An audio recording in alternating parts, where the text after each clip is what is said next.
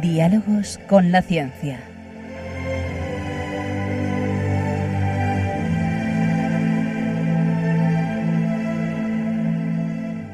Dirigido por Javier Ángel Ramírez.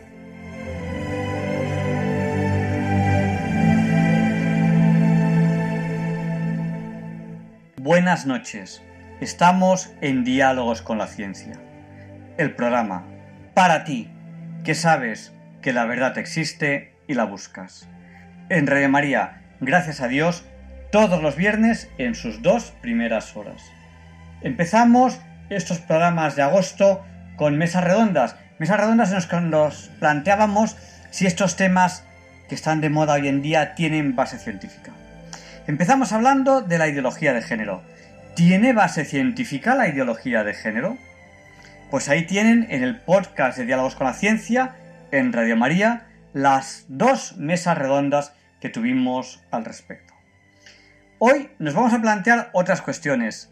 ¿Tienen base científica?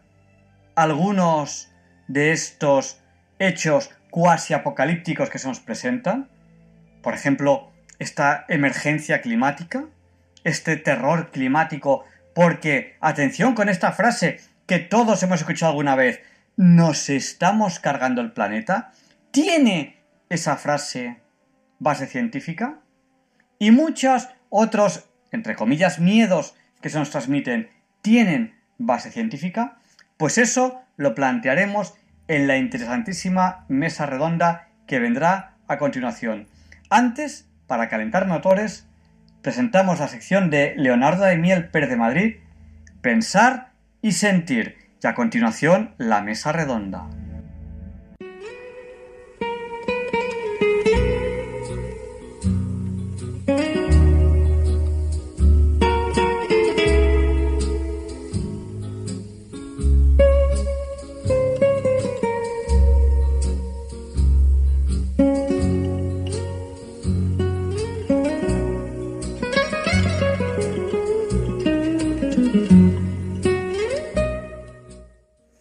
Noches, queridos oyentes de Radio María. Soy Leonardo Daimiel y me alegro de estar aquí con ustedes una vez más.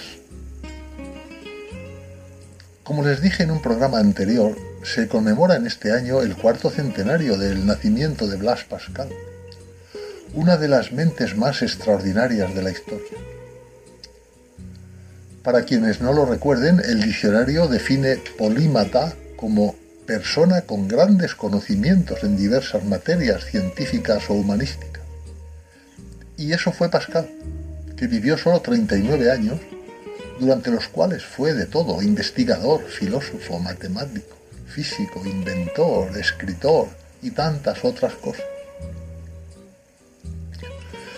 Como recordarán, fue agnóstico hasta que, ocho años antes de su muerte, vivió una experiencia que le transformó profundamente de la cual escribió brevemente en una hoja de papel que fue encontrada tras su fallecimiento. Y a partir de ahí se planteó la necesidad de una defensa racional de la fe cristiana. Una de sus grandes obras escritas es la titulada Pensamientos sobre la religión y otros asuntos, cuyo origen está basado en esa conversión que experimentó la obra es realmente una recopilación en un solo libro de los muchos escritos que dejó tras su muerte. Hojas sueltas, pliegos grandes y pequeños, recortes de diversos tamaños, unos cosidos en forma de cuadernos, otros en total desorden, clasificados y publicados por familiares y amigos. Se trata pues del cúmulo de diversos escritos de este intelectual y hombre de fe que fue en sus últimos años.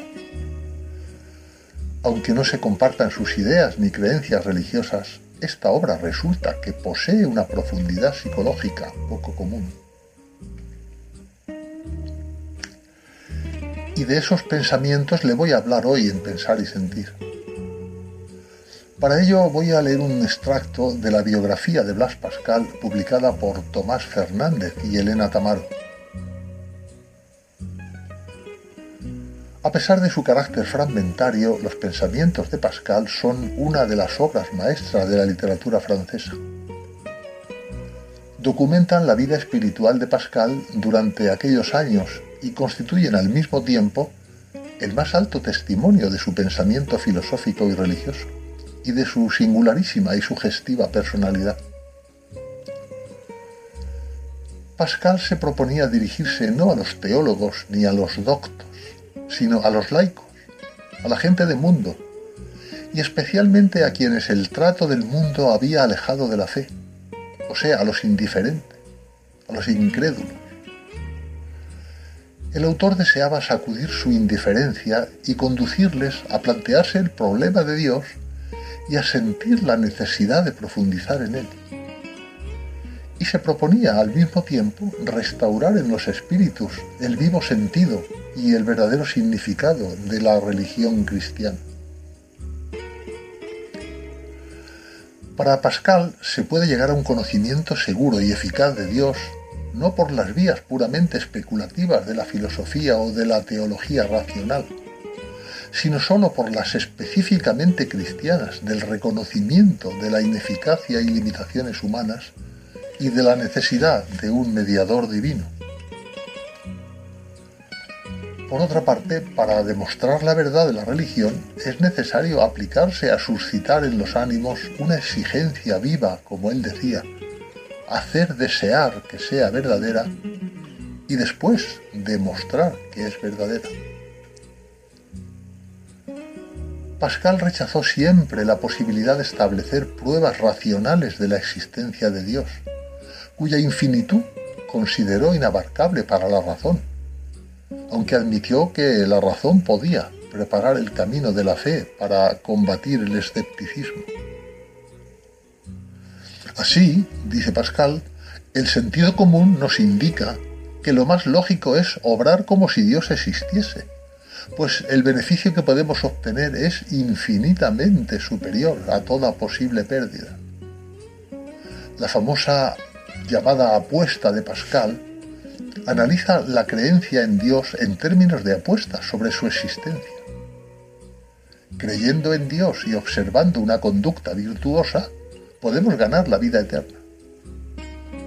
Si uno cree y finalmente Dios no existe, nada se pierde en realidad.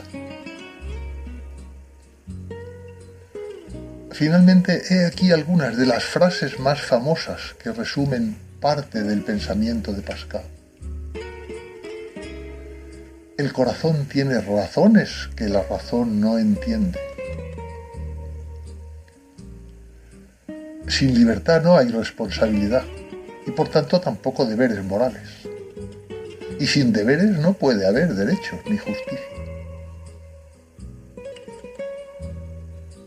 Las personas son como una caña, quizás las más frágiles de la naturaleza, pero es una caña pensante.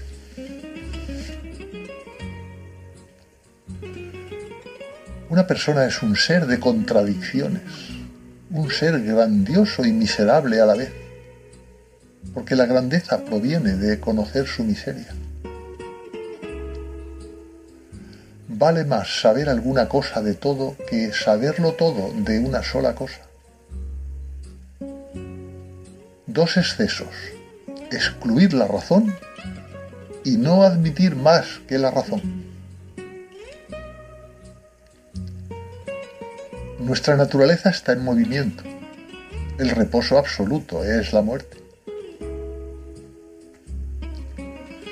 Una persona tiene ilusiones como el pájaro tiene alas.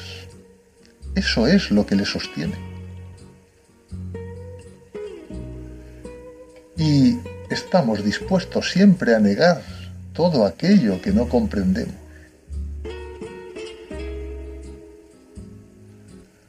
Aquel que duda y no investiga se vuelve no solo infeliz, sino también injusto. Y finalmente, ¿De qué le sirve a alguien ganar el mundo si pierde su alma?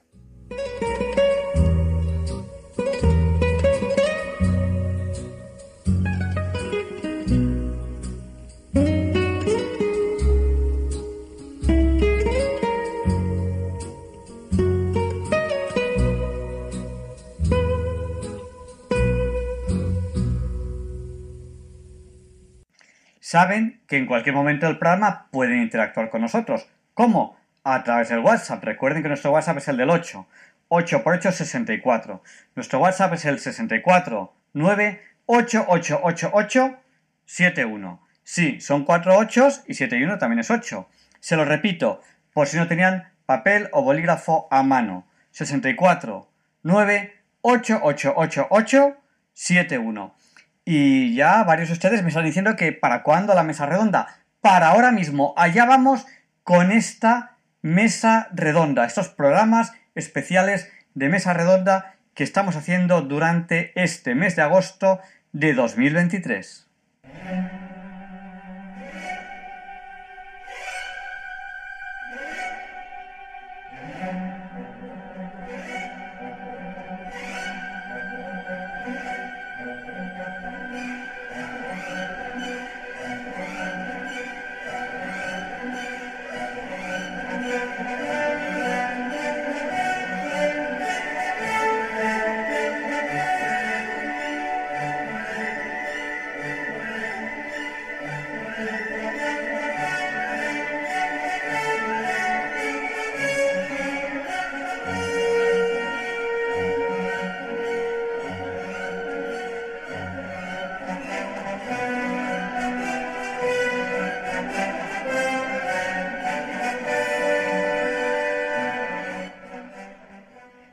Y como ustedes saben bien, esta es la sintonía con la que presentamos la entrevista de la semana.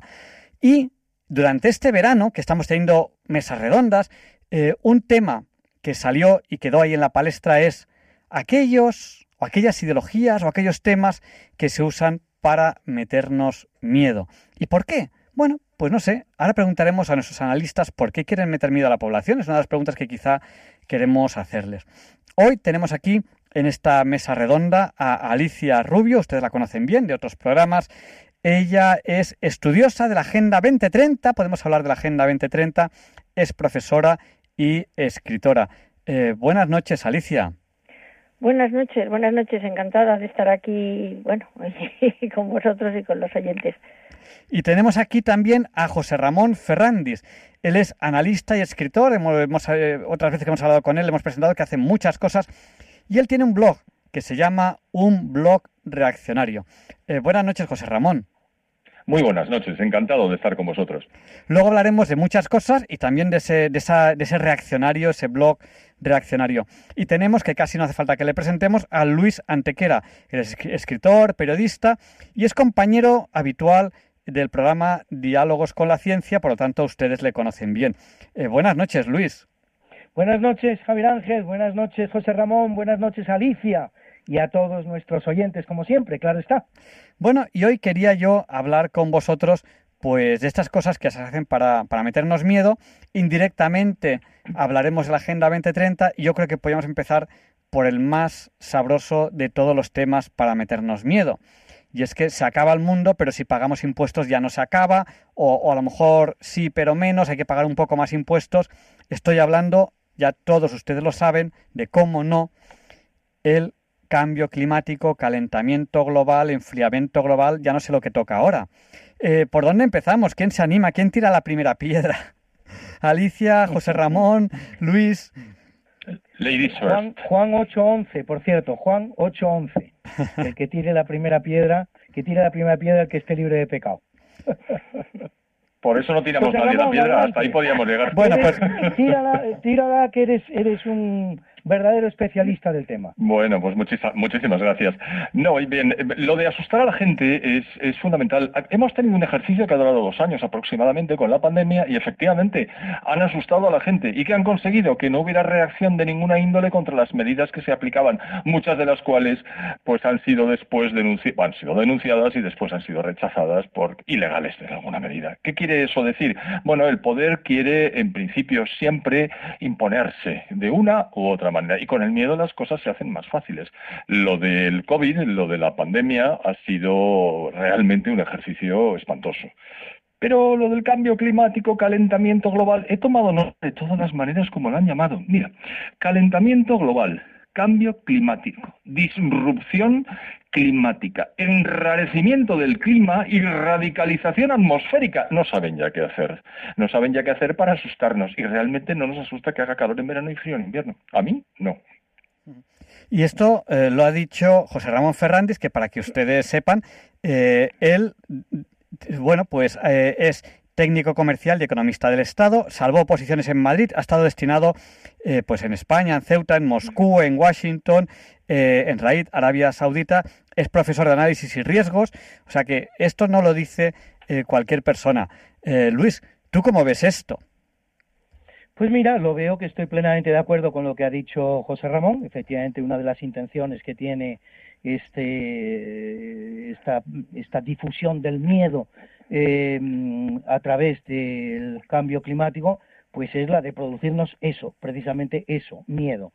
¿eh? Y efectivamente, pues una población asustada, es una población que se gobierna mejor, es una población que se pone en manos de su gobierno para que sea de, sus, de los poderes, de los poderes públicos, para que le provean de soluciones, ¿eh? para que le resuelvan los problemas.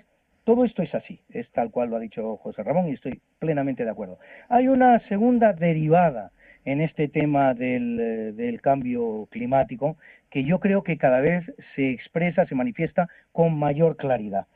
Se quiere convertir al ser humano en culpable ¿eh? del deterioro de la Tierra.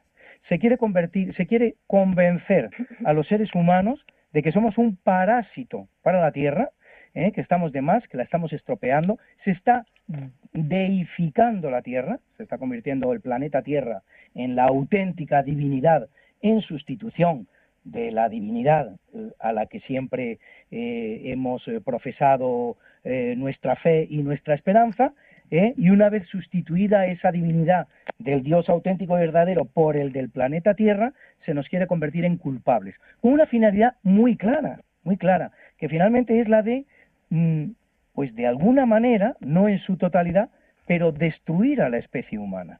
Es decir, Mm, por lo menos reducir la presencia de la especie humana en la Tierra, convencidos de que somos culpables del deterioro de la Tierra, que es lo que nos están eh, lo, que lo que están intentando introducir en nuestro pensamiento, pues todos llegamos a la conclusión de que es mejor que reduzcamos nuestra presencia en ella, que reduzcamos nuestro número. En definitiva, está en cuestionamiento ese principio básico con el que se abre la Biblia, que no es otro que el precepto bíblico de Génesis, ¿eh? del libro del Génesis, donde se dice, eh, donde Dios le da la instrucción al ser humano de crecer y multiplicarse y poblar la tierra. Pues, eh, pues la pregunta que, vendría ahora. Bueno, quería yo opinar. Sí, sí, sí que bueno, que efectivamente... Que un momentito, porque, porque, bueno, cosas, cosas del directo, creo que hemos perdido a Luis Antequera, así que yo voy a, seguir llamando mientras Alicia Rubio nos habla, que además con ella hablamos, ya que Luis ha hablado de eh, reducir la población de la Tierra, pues eh, Luis Antequera nos había hablado anterior, eh, perdón, Alicia Rubio nos había hablado anteriormente de ideologías neomaltusianistas. No sé qué, qué puedes decirnos por ahí. Sí, sí, es que realmente, aparte de, sí, la idea, la idea es aterrorizarnos, hacernos sentir culpables, todo eso es cierto, pero el, objetivo, objetivo último es que realmente eh, esto es una ideología en la que se parte de la base de que hay demasiados seres humanos, somos demasiados en el mundo y nos estamos cargando el mundo. Esto es una, una teoría, esto es una ideología, realmente no es así. Eh, ni somos demasiados ni nos estamos cargando el mundo, al menos en mi opinión, y podríamos llegar a cargárnoslo y tenemos que cuestionarnos un montón de cosas respecto a consumo, respecto a limpieza, etcétera. Pero la idea es que el mundo no aguanta más y, eso y no va a haber comida y no y nos vamos a y no va a haber energía y vamos a depredar definitivamente el mundo. Para lo cual eh, pues las pruebas que dan es, en el Club de Roma y, y la, obra Los límites del crecimiento, etcétera, etcétera, van una serie de, eh, de explicaciones y hacían una, serie de, de, proyectos en los que a largo, medio largo plazo pues el mundo se deterioraba, entre otras cosas con un cambio climático que nos llevaba a la destrucción. Empezaron pensando que la cosa iba a ser porque mm, y el planeta se iba a enfriar y aquí no iba a haber quien viviera. Como no funcionó, porque además se dedicaron a dar informaciones y, dar vaticinios catastrofistas que no les funcionaron, pues decidieron que lo que iba a haber era un calentamiento global terrible, y ahí tenemos al Gore paseándose por todo el mundo eh, con, un, con un avión que precisamente mm, consumía y, y, ensuciaba un montón, explicando que sí, que lo que iba a venir era un calentamiento y poco menos que para 2010 teníamos los océanos, pues teníamos marcas y en Madrid no sucedió nada de eso. Entonces ahora lo han cambiado por cambio climático, es decir, estamos haciendo que el clima cambie, no se sabe bien hacia dónde, pero que cambia. Y es muy malo, malo, malísimo. Entonces, mm, realmente estamos viendo cómo cosas que, que como que como ha dicho anteriormente eh, José Ramón, cosas que son normales, el, el calor en invierno, el frío en verano, perdón, el calor en, verano, el frío en invierno, nos las quieren hacer pasar como cosas excepcionales que nunca se han vivido. ¿Qué sucede? Que el ser humano tenemos una vida muy corta y que en muchas ocasiones hay fenómenos que se repiten cada mucho más años que una vida humana. Y entonces se aprovechan de, esa, de, ese desconocimiento eh, para decirnos es que nunca había habido un filomena en Madrid, pues sí, lo había, lo ha habido y lo ha habido en varias ocasiones. Es que nunca ha hecho tanto calor, pues sí, ves los periódicos y te encuentras con que efectivamente se han superado las temperaturas en muchas ocasiones. En fin, esto, esto tiene un objetivo y tiene una razón de ser y no es nada buena. Pues eso también quería preguntar yo. O sea, la pregunta que yo a lo mejor ahora querría hacer es, ¿pero hay cambio climático o, no lo hay? Eh, ¿Qué está pasando? O sea, las mediciones científicas, y aquí añado, porque estamos en diálogos con la ciencia, añado un tema muy importante. ¿Qué dice la ciencia al respecto? Y ahí luego, a lo mejor yo, también como moderador puedo aportar algo. Bueno, pues, eh, José Ramón, ¿tú cómo lo ves? ¿Qué dice la ciencia al respecto? A ver, lo primero que podríamos decir es que el clima cambia constantemente. Es decir, es una tautología hablar del cambio climático. El clima cambia, no cambia cada 20 minutos, no cambia cada año. Se supone y se ha establecido una referencia científica de que, hombre, los periodos de 30 años serían el mínimo para poder hablar de que un cambio se ha materializado o no. Pero que el cambio climático existe es desde el principio de los tiempos. Si hay clima, hay cambio en el clima. Eso ha pasado constantemente, está demostrado, se sabe perfectamente, pero no de los últimos 2.000 años, donde puede haber relatos, donde puede haber mediciones en los últimos 150, ya científicas. No, no, a través de la lectura de, determinados eh, componentes del subsuelo y del hielo de la Antártida y de otras variables, se ha sabido el clima, las temperaturas, el CO2 que existía. No hemos hablado del CO2, es lo más importante, en tiempos pasados. Es decir, todo eso está claro. Y luego lo que ocurre es que, bueno, en tiempos recientes hemos intentado mejorar la medición de las temperaturas y hoy día ya es muy razonable porque se hace a través de satélites. Y eso es muy difícilmente emborronable, por decirlo de alguna manera. Es decir, se conocen las temperaturas del entorno. Y como decía Alicia, por supuesto que ha habido periodos más fríos, por supuesto que los ha habido más cálidos. En los listados del Instituto Nacional de Meteorología, que así se llamaba antes de Zapatero, constan perfectamente temperaturas mucho más altas y la gente los sobrellevaba con naturalidad. ¿Por qué? Pues porque nadie pretendía que el CO2 era el culpable de un efecto invernadero que iba a abocar a la desaparición prácticamente de la civilización occidental. Digo la civilización occidental porque por lo visto los chinos pueden emitir CO2 tranquilamente y nadie les dice nada. Entonces todo esto es un poco ridículo, ¿no? Y, bueno, y tenemos también a, Luis Antequera que nos hace una sección que es el cambio climático antes del cambio climático. Eh, Luis, no sé si, te tenemos aquí, aquí sí, sí, sí, lamentablemente se ha ido la conexión. Y vaya, vaya, vaya día, vaya día, vaya día que tenemos. Mis compañeros. sí, sí. Bueno, eh, efectivamente, es decir, eh, no es propiamente una sección, lo vengo en llamar cambio climático antes del cambio climático, no es propiamente una sección, eh, es, forma parte de las noticias que, que vengo dando en, en, lo que es mi sección del día cualquiera y cada vez que se presenta la oportunidad lo hago, pero lo único que intento es pues dar a conocer al público que efectivamente a lo largo de la historia del ser humano se han producido todo tipo de catástrofes climáticas que han tenido consecuencias absolutamente increíbles, pero vamos, absolutamente inimaginables. Es decir, yo no soy negacionista, yo soy todo lo contrario, yo soy afirmacionista. Yo estoy firmemente convencido de que ha habido cambio climático durante toda la historia. No puedo llegar a otra conclusión. Cuando hago mm, pues eh, cuando hago las investigaciones históricas que hago a través de la sección esta el día cualquiera no puedo llegar a otra conclusión solamente por dar un ejemplo muy bonito que, me gusta mucho contar porque es muy desconocido y es muy paradójico la ciudad de Brujas la preciosa ciudad de Brujas eh, que está en Bélgica y que todos visitamos eh, con tanto agrado, ¿no? Y encontramos esos monumentos maravillosos que encontramos. La ciudad de Brujas era una pequeña aldea en el medievo, ¿eh? y de repente se produce una terrible tormenta, una tormenta absolutamente increíble, que le abre un canal a la mar, directamente una, un canal a la mar, un canal de unos 25 o 30 kilómetros, que la convierte en una ciudad portuaria.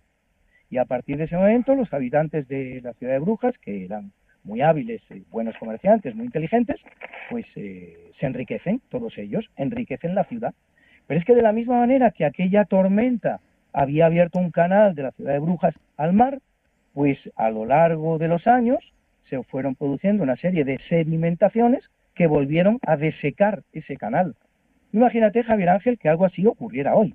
Y al día de hoy se produce una tormenta que le abre un canal a una ciudad de 25 kilómetros y la une al mar. Bueno, bueno, bueno, el catastrofismo que se puede producir.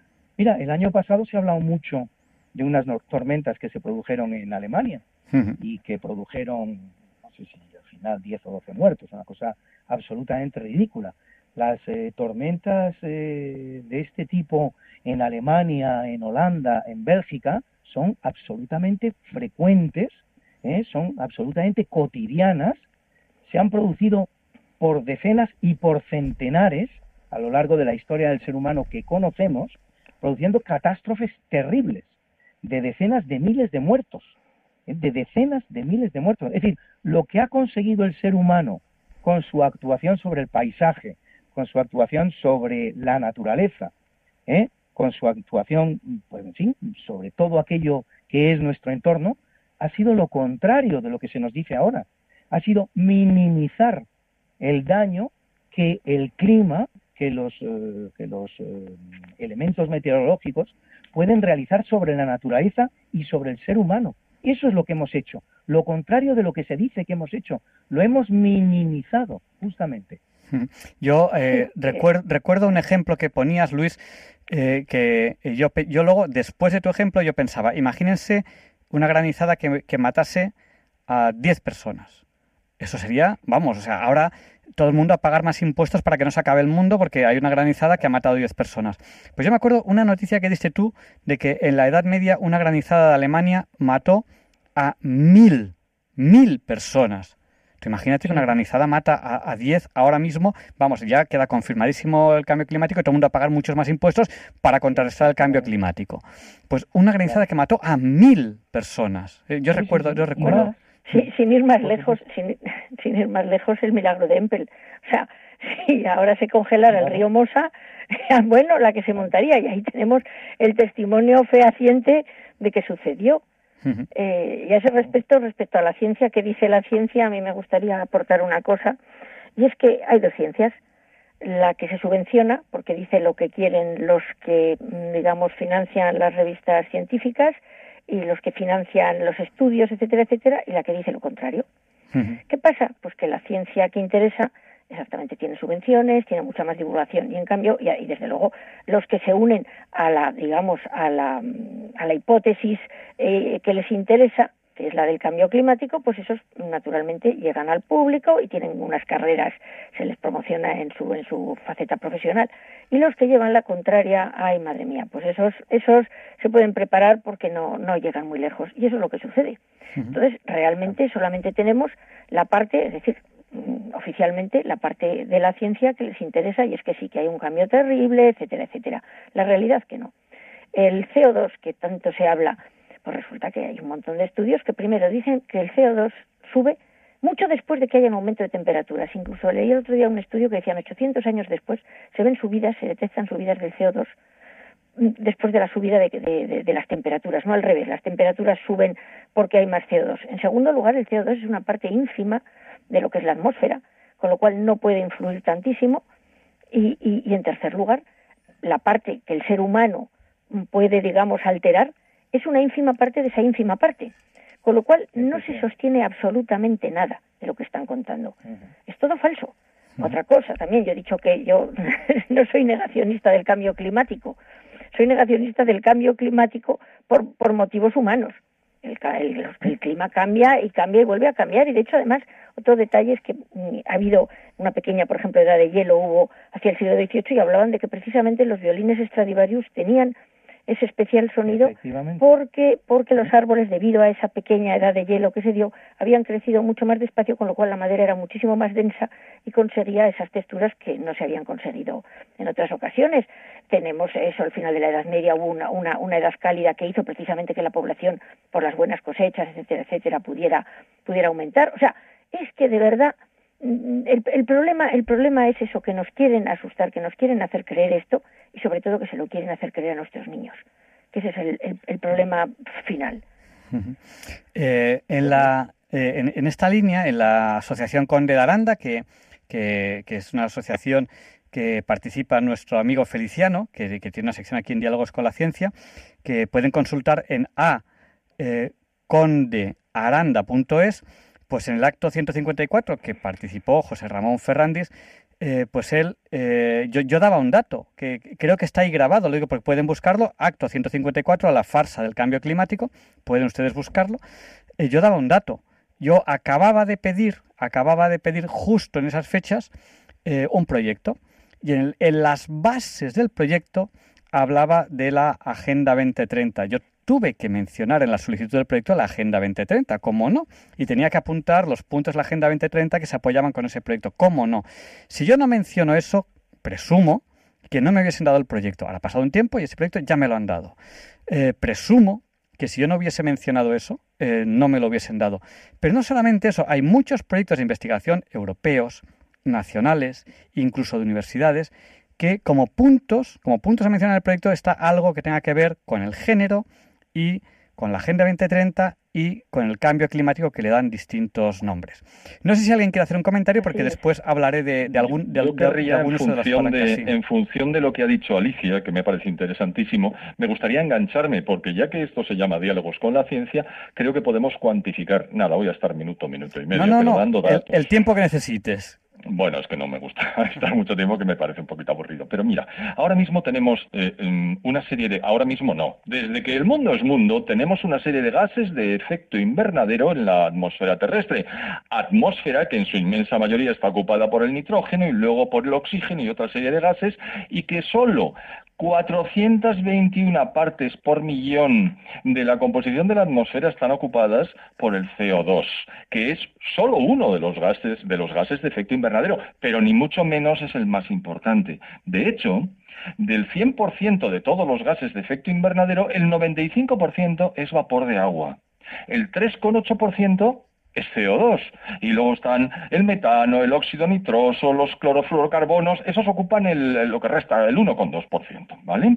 Muy bien, estamos hablando del 3,8% de CO2, es decir, es una pequeñísima, bueno, el 3,8%, si es que no hay que hacer mucho más hincapié, lo, lo dice todo, y además no es el que más calienta, por decirlo así, no es el que más fuerza elevaciones de temperaturas, ese es el vapor de agua, es decir, H2O, agua, sin más.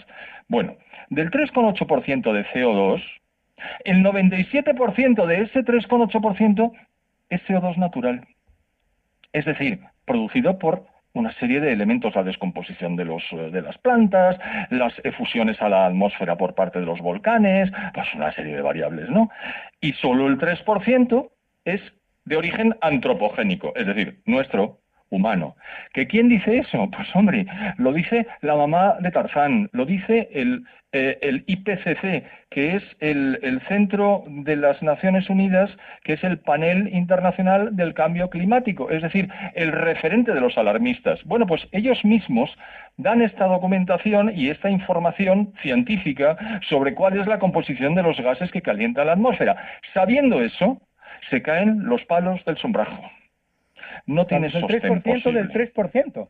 El 3%, el 3%, del 3,8%, sí. El 3%, el 3,8% que acabo de hacerlo con la calculadora es el 0,03%. No, no, no. La influencia del No, no, no, no. Sale 0,114%. O sea, de cada 100, pues, de cada 100, Claro. 0,114 lo produce el hombre en su Claro, actividad. pero, pero, pero me gustaría traer a colación la clave de todo esto. Y la clave es que el CO2 que produce el ser humano se hace como consecuencia de la industrialización, de los avances técnicos, de la utilización de una serie de productos, como por ejemplo los hidrocarburos que se queman para producir una serie de cosas. Y tiene la peculiaridad de, a diferencia del agua, del vapor de agua, esto es grabable, es decir, se puede medir lo que tú emites y te pueden meter un impuestazo. Ay, amigo, ahí te he pillado. Esa es la función, la finalidad, sacarnos los dineros. Y esa es la desvergüenza absoluta de estos señores que van diciendo que si quieren salvarnos de nuestras propias emisiones. Atención, de las occidentales. ¿Vale? Ya lo he dicho Bueno, antes. China emite tres veces más, y ya con esto me callo, porque me he enrollado, claro, emite tres veces más que Estados Unidos. Pues nada, ahí están los chinos que cada día, mm, eh, parece que inauguran cada día, no, pero yo os aseguro que cada semana hay dos nuevas centrales de carbón que queman carbón que producen energía eléctrica. Y el carbón tiene la peculiaridad de que tiene la máxima emisión de CO2 por unidad de potencia eléctrica emitida. Por eso están intentando quitar las centrales de carbón porque dicen que emiten más CO2. ¿Y los chinos? Ya he terminado. Eh, yo Yo quiero... diría que al final el sistema lo están financiando los chinos, ¿no? Todo este sistema, toda esta difusión del cambio climático, como ellos no se lo han creído, mientras se lo vayan crean- creyendo los demás, pues tienen que estar aplaudiendo con las orejas, ¿no? Efectivamente, se ríen de nosotros, que se- claro, es un sistema que se retroalimenta, es decir, nos sacan más impuestos con los cuales lo que se hace es utilizar el dinero para meternos más miedo a través de trabajos, a través de estudios, a través de pues, eh, proyectos como el que ha dicho Javier Ángel, que, que se están financiando desde el Estado y con los impuestos, y que son los trabajos que van a servir para justificar una nueva subida de impuestos. Finalmente, hasta llegar a los niveles a los, eh, en los que se encuentran los estados occidentales actuales. El gasto público en España ha llegado a estar en el 52%. En estos momentos está un poquito más eh, rebajado, en torno al 48 y pico. Italia ha estado en el 57% de gasto público. Esto se consigue precisamente gracias a este tipo de medidas.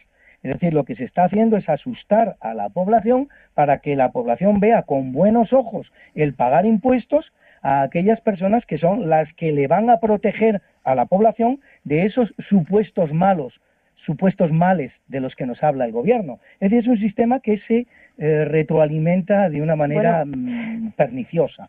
se añade y añade la parte de, de lo que nos están esquilmando impuestos y así lo justifican el dinero que está haciendo están haciendo con las nuevas concesiones de las nuevas energías eliminando las anteriores y claro porque ahí hay una cantidad de dinero y una cantidad de gente implicada en que tengamos que usar nuevas energías sí o sí funcionen o no funcionen que es terrible eh Claro. porque y no, no les duelen prendas romper cosas como, como centrales a lo mejor hidroeléctricas que funcionaban para dar paso a los famosos molinillos que además no funcionan y que eso y que hay quien se lleva mm, cuantiosísimas subvenciones.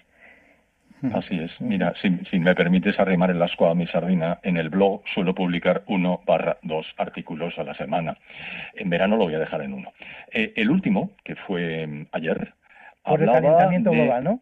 No, hablaba de Alemania se tambalea, era el título, y en principio hablaba de energía, ¿vale? Pero energía vinculada con los problemas derivados de instrumentar las políticas de reducción de emisiones de CO2. Es curioso, bueno, me dedico a, encontrar datos, es decir, yo lo que hago en los artículos no es opinar, lo que hago es recoger, coordinar y presentar. Y entonces, ¿qué es lo que ocurre? Que los alemanes están multiplicando por ocho la producción de energía eléctrica quemando carbón. Pero hombre, pero no querías suprimir esa producción de carbón porque es muy contaminante. Bueno, pero es que claro, con la guerra en Ucrania resulta que nos hemos quedado sin gas y ahora nos cuesta mucho más producirlo. Y es que además en el mes de abril hemos cerrado las últimas tres centrales nucleares.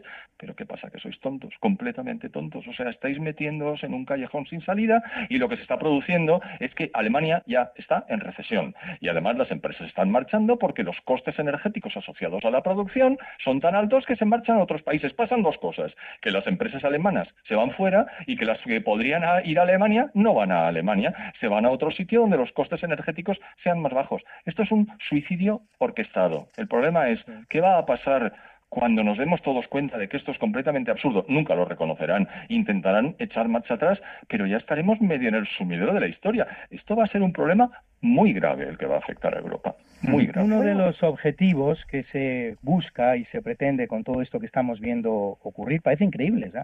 lo vamos a decir y, la gente va a decir, pero este de qué habla, es precisamente el empobrecimiento, el empobrecimiento de las economías, el empobrecimiento de las, de las sociedades, Mira, eh, mm, basta un ejemplo para explicarlo.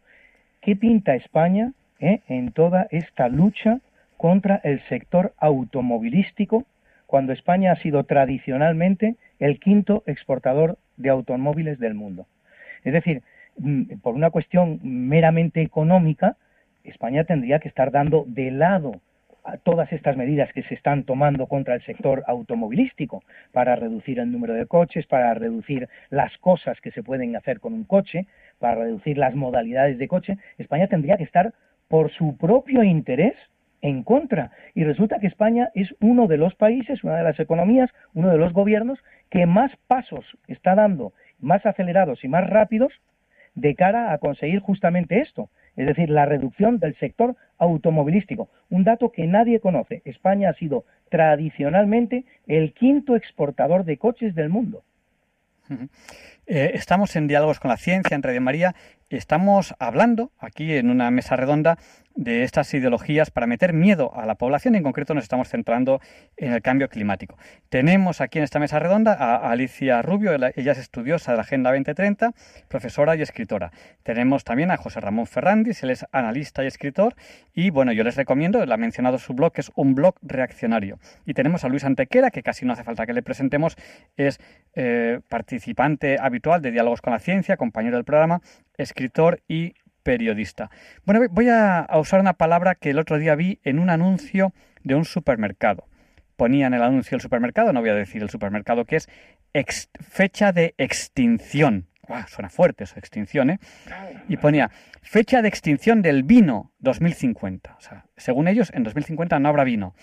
Fecha de extinción de, y así empezaba con todos los productos. O sea, dentro de muy poquito, porque el año 2050 eh, pues está aquí al lado, no tendremos vino, no tendremos prácticamente nada de lo que, de lo que vende ese supermercado. Eh, voy a dar un dato, voy a dar un dato y, ya paso a, nuestros, a, nuestros participantes de esta mesa redonda, y es que hace un poquito, en el año 2021, Luis Antequera me envía una foto y me dice, mira, Parque de los Glaciares, los grandes glaciares de Estados Unidos, hoy quitan el letrero que anunciaba, que se colocó hace treinta y pico años, que anunciaba que en el año 2020 no quedarían glaciares. Lo que en el 2021 dice, después de un año de hacer el ridículo. Eso es un dato, ahí queda eso. ¿Qué pasa con las predicciones? ¿Se están cumpliendo? ¿No se están cumpliendo? Eh, ¿Por quién empezamos? Eh, Alicia, José Ramón, Luis, ¿quién, quién empieza? Yo si quieres encantado, pero bueno, me parece que me parece que puede hacerlo cualquiera. Yo hablaré de las extrapolaciones falsas que he investigado y que he vertido en uno de los libros que he escrito, pero cuando me toque. Bueno, pues empezamos con muy fácil. Yo voy a, voy a voy a ser muy breve. Las predicciones eh, pueden tener una doble intención. La primera, la de pues conocer cosas que pueden ocurrir en el futuro. La segunda es justamente la contraria, es condicionar el futuro. ¿Eh? Esto lo estamos viendo mucho a nivel electoral, cada vez que se produce un proceso electoral, eh, salen mil encuestas que cada una lo que se plantea es la estrategia para que el partido o la persona que haya pagado esa encuesta obtenga el mejor resultado.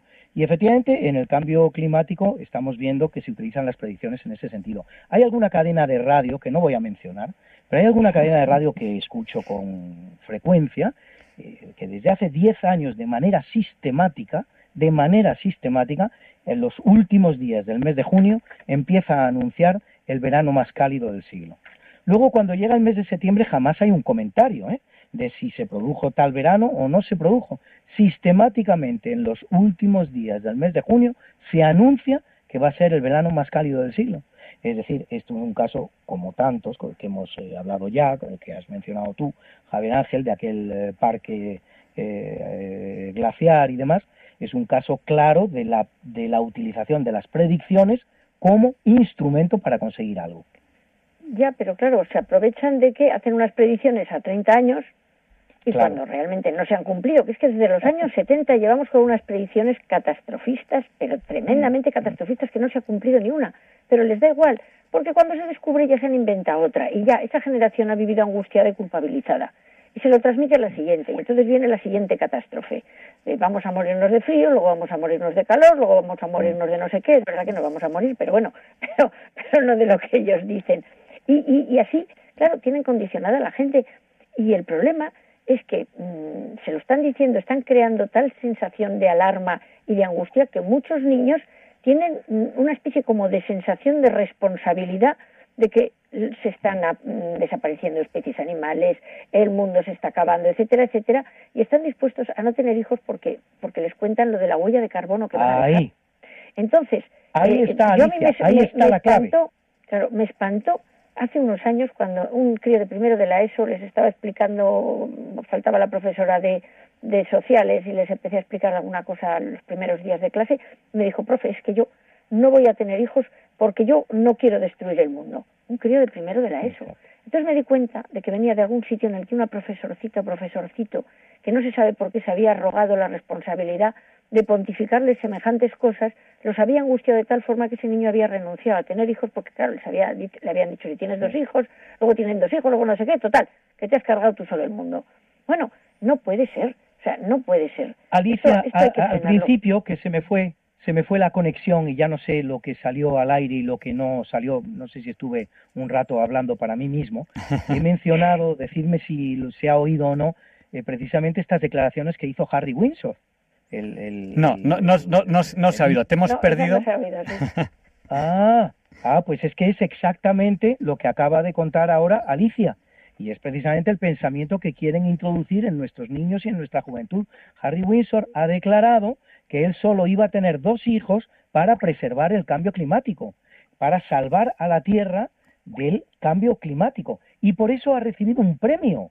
Se creó un premio ex profeso para premiar las declaraciones realizadas por Harry Windsor. Esa es exactamente la idea que quieren transmitir a nuestros jóvenes, porque como dije al principio, que ya digo que no sé si se escuchó o no, una de las finalidades que tiene esta mm, perniciosa campaña del cambio climático es justamente convertir a los seres humanos, hacernos convencernos a los seres humanos de que somos culpables del deterioro de la Tierra, que estamos destruyendo la Tierra con nuestra sola presencia en ella y por lo tanto convencernos de que tenemos que reducir nuestra población, que tenemos que autodestruirnos, que, que, no, que hemos perdido el derecho que nos daba el Génesis de crecer y multiplicarnos. Eso es justamente el objetivo, uno de los objetivos para mí el más importante, no el único, de esta teoría del cambio climático que se está intentando difundir pues de esta manera que se está haciendo. ¿eh? Sí, pero, pero una cosa es que todas Muy poco científica y muy política. Sí, sí, sí, realmente cero científica. sí que realmente mm, el objetivo último es la reducción poblacional, es el culparnos de, de, esa destrucción, hipotética destrucción del planeta y hacernos crear una conciencia de culpabilidad y que no nos reproduzcamos y que si nos reproducimos sea muy poco y con una sensación de, de, culpabilidad terrible. E, e, ese es el objetivo último. Y para ese objetivo... El objetivo último... Como, como sí, solo, terminar el, el, la, digamos, el, argumento. Y como ese objetivo último, como todos los de estas ideologías totalmente destructivas y totalmente esterilizantes, como la ideología de género, necesita lo que yo le llamo las castas intermedias. Es decir, la gente que gana dinero a costa de esto y que está dispuesta a seguir moviendo las ruedas del carro.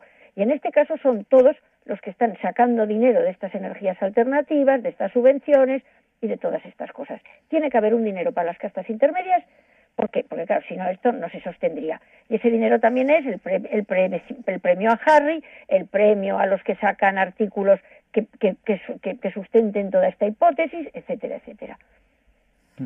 Así es, es el objetivo común de todo lo que estamos viendo ocurrir. Es decir, todo lo que estamos, una de las eh, grandes em, aportaciones de la ciencia política al momento actual es la de presentarnos Mm, todo lo que quieren hacer de una manera disconexa, vamos a llamarla de esta manera. Ya no existen cuerpos ideológicos cerrados como existieron en el siglo XX, sobre todo a mediados, el comunismo, eh, que se entendía perfectamente con el manifiesto comunista, con el libro del capital, el nazismo, con la lucha Mein Kampf. No, no, no, no. Esto es la imposición de una ideología de una manera absolutamente dispersa y utilizando en cada uno de los aspectos de esa ideología a las personas concernidas por esa ideología. Pero evidentemente, aunque no sepamos quién la ha creado, aunque no sepamos quién es el líder, no sabemos quién es el líder. Antes se sabía que el líder era Hitler, que el líder era Stalin, que el líder era Churchill, que el líder era quien. Hoy no lo sabemos. No sabemos dónde se está creando todo esto. Pero el líder existe, lo tiene muy claro, sabe lo que quiere, tiene un objetivo muy claro. Y ese objetivo es el que has señalado tú perfectamente, Alicia. El objetivo último de todo esto es la reducción de la población humana en cantidades importantes, ¿eh? No se está hablando de un 5%, un 10%, se está hablando de reducir la población humana a mil o dos mil millones de seres humanos, cuando somos ocho mil. Todo lo que estamos la población humana... estamos viendo ocurrir, todo lo que estamos viendo ocurrir va dirigido en la misma dirección. Es muy fácil de ver en una ley de aborto, es muy fácil de ver en una ley de eutanasia, es más difícil de verlo en una ley trans, es más difícil de verlo en las leyes que implementan la ideología LGTBI. Es más difícil todavía verlo en, las, eh, en, la ideología del cambio climático. Pero todo conduce a lo mismo. Si lo vemos con un poquito de sagacidad, nos damos cuenta de que todo conduce a lo mismo. la reducción de la presencia humana sobre el planeta Tierra. José, José, Ramón, que no te dejaban hablar. Adelante. No, yo es que quería hacer algún comentario y matizar un poquito. Así como antes he matizado que los chinos tienen eh, derecho de pernada sobre la producción de CO2, por explicarlo de una manera más gráfica, también eh, quiero decir que la reducción de la población se circunscribe a la población blanca occidental, porque es evidente que los 1.200 millones de habitantes de África no van a seguir estas pautas de ninguna de las maneras. Con lo cual, lo que se pretende es reducir nuestra presencia por un vago eh, implícito sentimiento de culpa que se, bueno, que se retrotrae al pasado más lejano. Pero no me parece lo más importante esa precisión, porque en última instancia es cierto, no. A mí lo que me preocupa es que esto es una manifestación adicional del maltusianismo o del neomaltusianismo, que se patentiza o se manifiesta diciendo aquí nos vamos a morir todos. Y coño, ya sabemos que nos vamos, mm, perdón, ya sabemos que nos vamos a morir todos, pero nos vamos a morir por, pues de viejitos, por alguna enfermedad, por algún accidente, pero no por otras razones. ¿Y qué es lo que ocurre? Que nos atemorizan. ¿Con qué? Con las extrapolaciones. Es decir, ahora está pasando esto, dentro de nada, de acuerdo con este programa, este patrón, este modelo, va a pasar esta otra cosa. Oye, no dan una desde 1991, que empezaron la historia. Por la, empezando por la temperatura. Vosotros sabéis, y yo lo vierto en el blog constantemente y por supuesto en los libros, que la temperatura en el mundo, medida por satélite, no se ha incrementado desde 1998 hasta el mes de junio del año 2023. ¿No lo veréis? Pero es así. Es exactamente así. Pero pasa una cosa. Y, nos dicen constantemente que está subiendo. Es que es mentira. Es mentira plana, clara, decidida, mentira organizada. Y no me digáis lo de Goebbels porque Goebbels no hizo sino beber de las fuentes de Münzenberg. Y Münzenberg era comunista. O sea que vamos a dejar las cosas en su sitio. Aquí se une el socialismo de la Unión Soviética con el socialismo nacional socialista alemán. Se proyecta en los modos de manipular a las poblaciones y estos modos se siguen utilizando. No hace más calor, tenemos prácticamente el mismo hielo, el nivel del mar se eleva al mismo ritmo desde 1880 y pico que se empezó a, medir, el clima tempestuoso no es más tempestuoso, es decir, no hay más tempestades que antes, no, ni más sequías, no, ni más inundaciones, no, y así puedo tirarme un buen rato hablando porque las tengo todas estudiadas y, patentizadas. Científicamente hablando. Bueno, pero que, que eso da, que da lo mismo la realidad. La realidad es lo que ellos están creando en nuestras mentes. O sea, eh, el, repetirnos ese millón de veces que sí que está pasando y que la gente se lo acabe creyendo. Que no es cierto, claro que no, pero tú pones la tele y te dicen que sí. Tú lees los estudios de las revistas científicas y te dicen que sí. Y cuando tú dices, pues yo esto no lo veo claro, entonces es cuando encima te lanzan los dos. Negacionista, terraplanista, eh, no sé qué, no sé cuántos. Con lo cual al final te lo acabas teniendo que creer. O sea, no, no, no, el verdadero problema. No, nos lo creemos, Alicia, y a ti no te van a frenar tampoco porque te acusen. Ya lo sé. No, no, no, pero escucha, yo lo que estoy diciendo es de cara a, la, masa social. O sea, yo no me lo voy a creer. pero lo cierto, yo me pongo en las circunstancias de alguien, pues oye, lo ves en todas partes, te lo dicen en todas partes. Si por una casualidad objetas se te echan encima, pues, pues, pues es que la gente se lo acaba tragando. Claro, lo que va a ser duro tener que despertar a la gente y, luchar porque se despierte de todo esto, porque además ya digo que encima, eh, eh, pues eso, es decir que el emperador está desnudo resulta que te, te deja en ridículo y se ríen de ti, pero vamos a tener que estar diciéndolo permanentemente. Claro, ya sabes lo que decía Quevedo, no he, de, no he, de, callar, no he de callar por más que con el dedo, llevándolo a la frente o a los labios, silencio avises o amenaces miedo. ¿Os acordáis de Quevedo? Pues no hemos de callar. José Ramón ha puesto el acento en el hecho de que el gran segmento de población que se está viendo más perjudicado por estas eh, teorías es la población occidental, porque efectivamente en otros grupos civilizacionales del planeta Tierra todo esto no se lo han creído.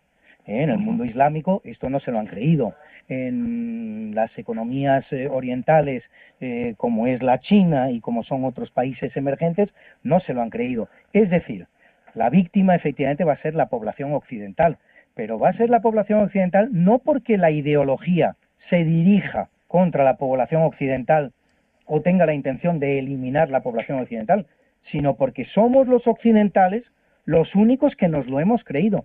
De hecho, hay quien sostiene que todo esto nace en unos documentos, probablemente José Ramón sabrá mucho del tema, digo yo, o a lo mejor Alicia, cualquiera de los dos, en unos documentos que manda a redactar o que redacta en definitiva Kissinger, ¿eh? y estamos hablando de los años 70-80.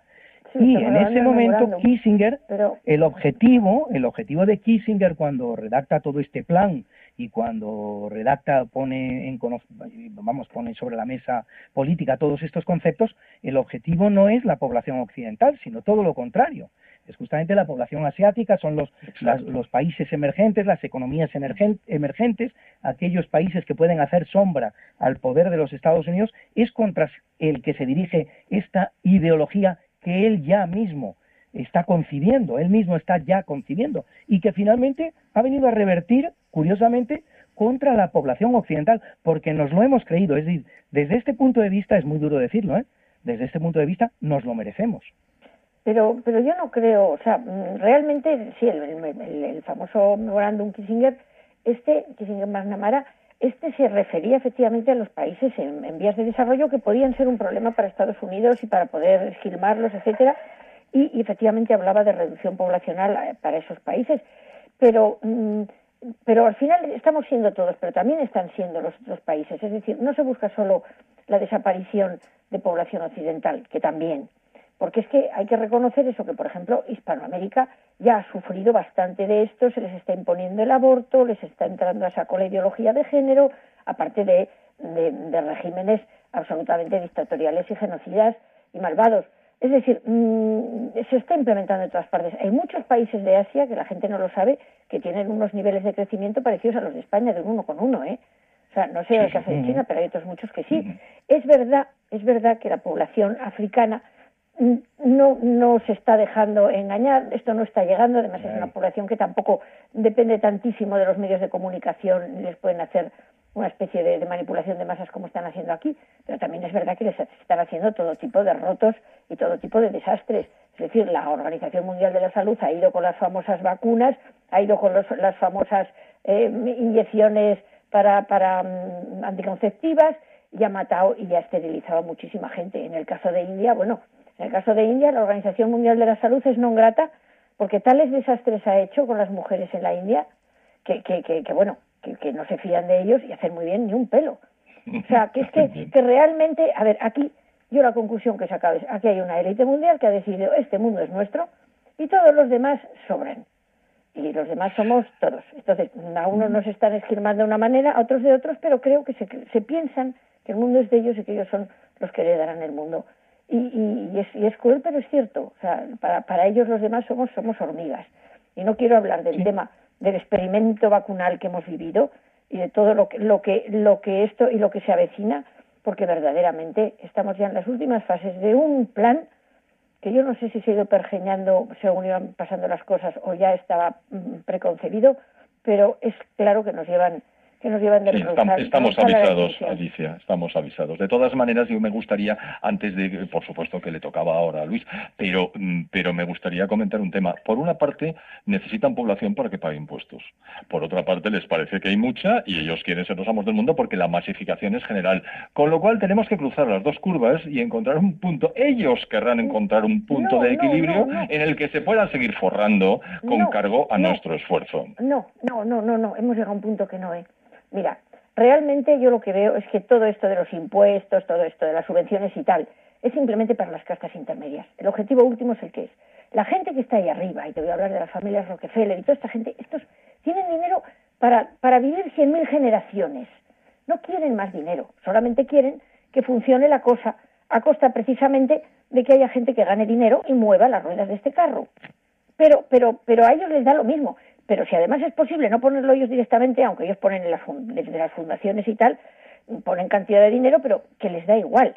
O sea, si es posible que además encima lo paguemos, paguemos nosotros la soga con la que nos ahorcan, mejor. Es decir, que en un primer momento las subvenciones y las fundaciones ayudan y luego ya sale de los propios países todo el dinero que, que, que- que es decir, que, incentiva es. a que la gente continúe. O sea, realmente no, no pretenden ya que paguemos impuestos, lo que pretenden es que nos extingamos. Es decir, ya nos han sacado, han sacado ya todo lo que podían desear y más. Si el mundo es de ellos, si tienen islas privadas para ellos, les da, todo eso les da lo Es mismo. ver- Ya nos han, es decir, ya verdad nos hicieron dices. consumir, ya nos hicieron consumir, ya nos hicieron pasar de tener, de no tener coche a tener un coche cada familia, tener un coche cada miembro de la familia, cambiarlo cada cuatro años, ya nos han sacado todo, ahora han decidido que ensuciamos y que, y que somos molestos. Eh, yo quiero, eh, habéis, habéis usado, eh, habéis mencionado una palabra que me parece que es muy interesante, y es que cuando uno dice, mira, yo esto no me lo creo, pasa a ser terraplanista. Voy a ser muy breve. Hay un vídeo en YouTube muy interesante que dice cómo ser terraplanista en tres pasos, que al final lo que te cuenta es lo siguiente.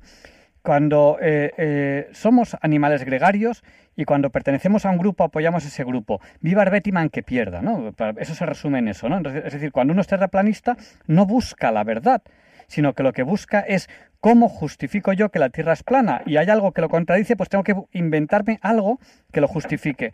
Luego, las distintas justificaciones son contradictorias entre ellas, pero me da igual, porque lo que quiero es justificar lo mío. Y entonces yo quiero aquí poner encima de la mesa esta carta, y es la siguiente. Nos llaman terraplanistas a los que no nos lo creemos, pero, pero, pero los datos científicos son los que son. Y la gente apoya a ciegas estas ideas de cambio climático, cuando los datos reales, científicos reales, dicen lo contrario.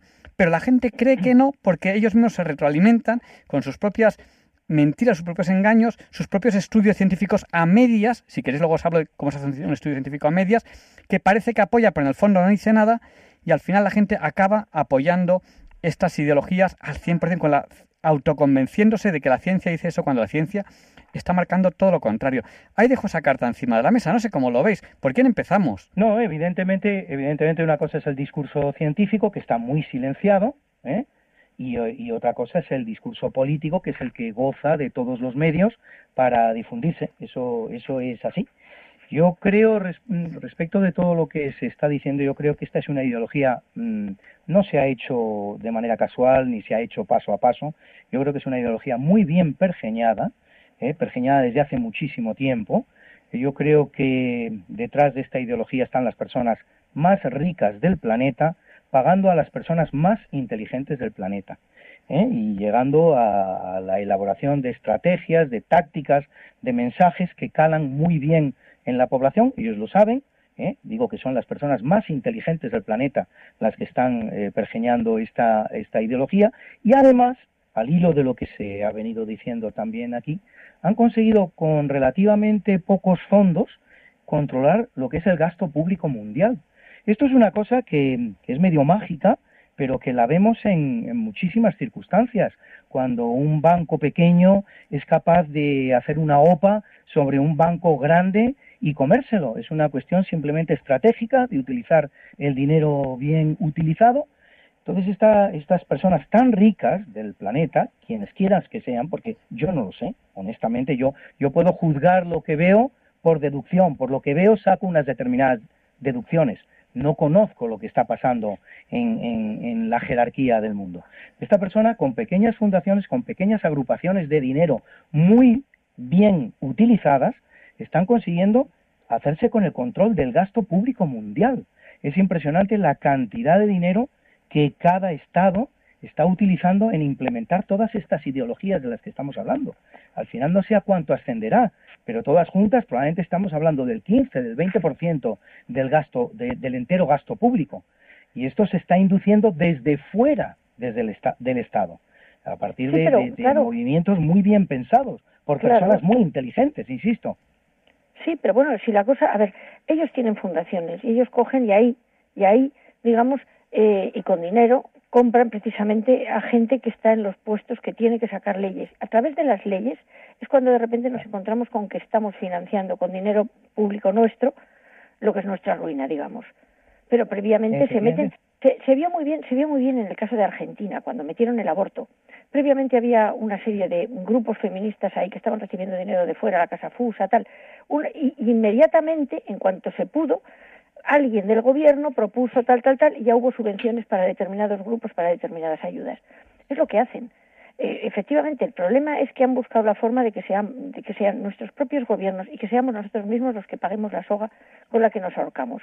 Ellos, digamos, ponen la semilla y luego a partir de ahí esa semilla se desarrolla y, y, va por su cuenta, eh, digo, financiada económicamente. ¿Que quiénes son? Pues son, son precisamente los que han creado una serie de organismos que son privados que acaban gobernando el mundo. Es decir, la ONU mm. en este momento no es un organismo público, es un organismo privado en el que gran parte de su financiación proviene de fundaciones, fundaciones que miras para atrás y son las de las grandes fortunas, como pasa con la Organización Mundial de la Salud, que el primer y el tercer donante resulta que es Bill Gates y, la Fundación Bill y Melinda Gates. Como nos vamos, eh, eh, perdón, Gavi, la Fundación Gavi, que es de ellos, y luego la Fundación Bill y Melinda Gates y resulta que, que, que, son ellos los que al final marcan las políticas, digamos, sanitarias de la Organización Mundial de la Salud. Pasa lo mismo con el fondo, con el, con el Foro e, Económico Mundial, que resulta que no es en absoluto público, que es privado, ni con la, la, la, la eh, esta federal, la, por Dios que no me sale el nombre, la Reserva. La Reserva Federal, que resulta que es un organismo privado, y nos sonaba eso de federal como que iba a ser una cosa pública, o como el Banco Mundial, que pertenece a la ONU. Es decir, hay un montón de organismos que no son en absoluto públicos y que además la financiación nos hace ver de quién son realmente, porque el que paga manda. ¿eh? Y entonces, pues, pues, pues, pues no tenemos que, engañarnos. O sea, esto está esto tiene unos, unos, unos ideólogos y esto tiene, naturalmente, unos ganadores y unos perdedores. Y los perdedores como, como, como optimista enfermizo que soy, me gustaría aportar elementos positivos al debate. El primero es un dato objetivo de las encuestas que se realizan en Estados Unidos. Eh, la posición que ocupa la preocupación por el cambio climático entre las 20 preocupaciones fundamentales de los norteamericanos es la decimoséptima con todo lo que están haciendo. Eso por un lado. Por otro, como sigo mucho la actividad del Congreso norteamericano, pues eh, veo los, los hearings que se hacen en las comisiones y tal, las palizas que están dando los políticos, a los, los políticos elegidos, porque claro, en Estados Unidos hay separación de poderes, aquí no, pero allí sí. Entonces los congresistas y los senadores les dan unas palizas a los administradores en materia de cambio climático que es que empieza a resultar ya violento. Es decir, yo ya incluso tengo alípori cuando veo cómo los tratan porque realmente lo tratan diciendo, pero usted qué me está diciendo, pero ¿me puede usted decir cuál es el peso de los Estados Unidos en la emisión de CO2? Me dice usted que nos vamos a gastar un trillón, trillón, o sea, un billón de dólares para combatir un fenómeno, para combatir un fenómeno que no existe, y entonces, claro, los otros se quedan con la boca cerrada, no pueden hacer nada. Pero todo eso como referencia está muy bien. Lo que sí quería traer a colación es que el responsable del daño que está teniendo lugar en Europa es la Unión Europea, básicamente. La Unión Europea 27, antes 28 da igual. El Reino Unido no era diferente y no es diferente. Pero está ocurriendo últimamente que empieza a haber una serie de países que se están desenganchando, no necesariamente del tema del cambio climático, pero sí de las líneas políticas esenciales que se dictan desde Bruselas. Y no tengo que hablar de Giorgia Meloni, que es la penúltima, porque la última ha sido Suecia, porque la antepenúltima ha sido Finlandia, porque está Polonia, porque está Hungría. Es decir, cada vez hay más países que discrepan y que no están dispuestos a seguir a ciegas las directrices que emiten desde Bruselas. Y yo, en ese sentido, pues quería traer a colación el optimismo que me invade cuando veo que las cosas están cambiando y que desde luego nosotros no nos creemos esto y hay mucha más gente que no se lo cree y hay mucha gente que está trabajando y que no tendrá el eco que tienen estas buenas gentes con fondos ilimitados pero que vamos a seguir haciéndolo y que vamos a ganar y al final se impondrá la cordura y se impondrá la ciencia. Yo diría una cosa, mm, respondiendo al optimismo enfermizo de José Ramón, que tenemos todos. ¿eh? Claro, todo esto es como siempre, depende de dónde pongamos el punto inicial de partida para hacer nuestro análisis y para sacar unas conclusiones o sacar otras. Efectivamente, después de 15 años de brearnos con este tema del cambio climático, que no tiene más, no tiene más años que eso, ¿eh? Si este, estas teorías del cambio climático, yo recuerdo perfectamente cómo llegaron a España, fue con un vídeo de Al Gore que trajo un determinado gobierno español, pues hace cosa de 12 o 15 años.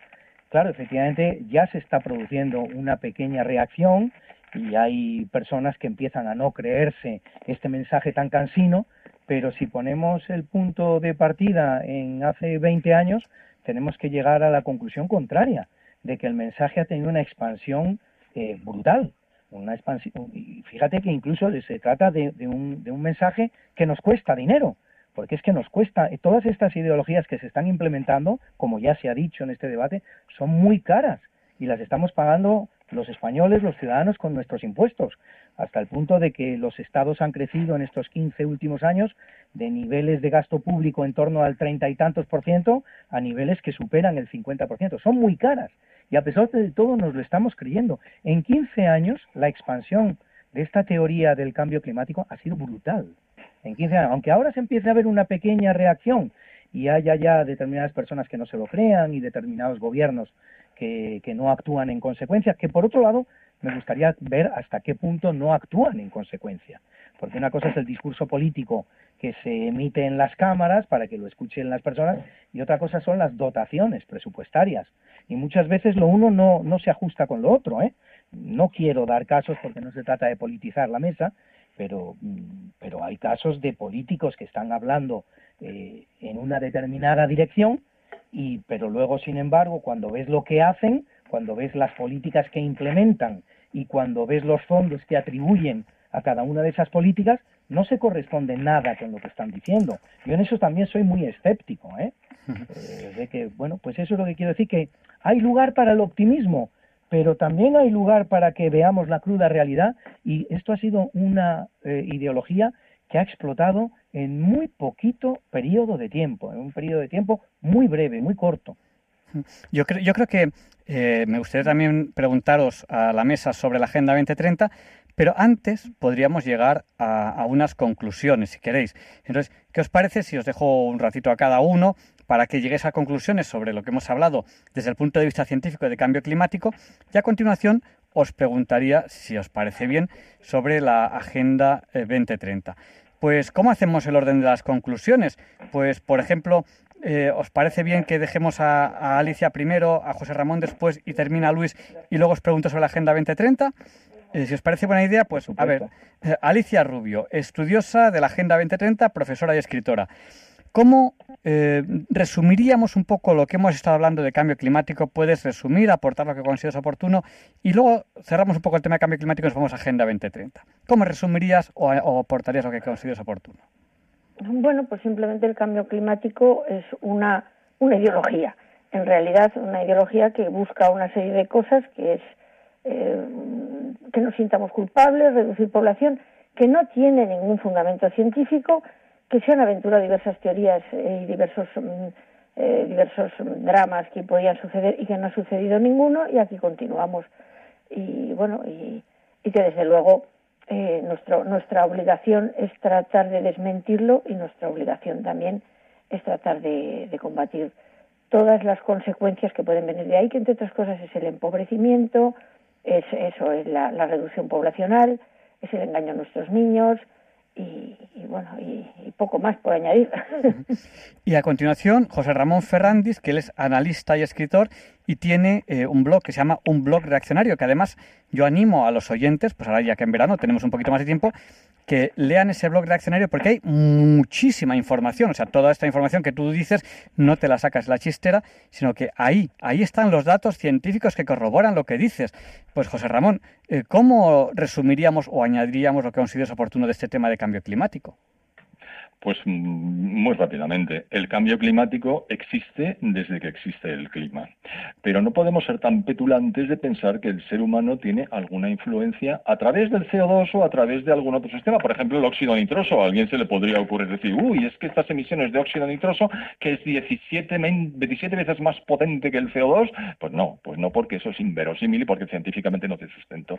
¿A qué se deben las variaciones que experimenta el clima? Pues no, no se deben al CO2 se deben fundamentalmente a la acción del Sol, de dos maneras. A través de los movimientos que Milutin Milankovic ya descubrió en 1940 y que están explicadísimos por todas partes, y también en mi blog, por una parte, y por otro lado a través del ciclo del agua. No en vano, el agua, es decir, el vapor de agua es el 95% de los gases de efecto invernadero. Y el agua que tenemos ahora es el agua que ha habido siempre en la historia de la Tierra. Y estoy hablando de miles de millones de años. El agua no cambia es la misma. Con lo cual las variaciones están ahí. Y cualquier cosa que queramos introducir para distorsionar esa realidad mm, se estrellará con los datos. ¿Cuánto va a tardar? Hombre, todo esto empezó en, realidad con el famoso palo de hockey, tampoco podemos hablar mucho de ello, que es del año 1989, pero efectivamente aquí en España llegó un poquito más tarde. ¿Qué ocurre? Que estamos en, pleno reflujo, es decir, Luis decía, sí, sí, ahora empieza a moverse. ¿Cómo que sí se empieza a mover? Se empieza a mover a toda velocidad. ¿Por qué? Pues porque yo creo que alguno está empezando a pensar que a lo mejor el destino de María Antonieta le acaba cayendo sobre la cabeza.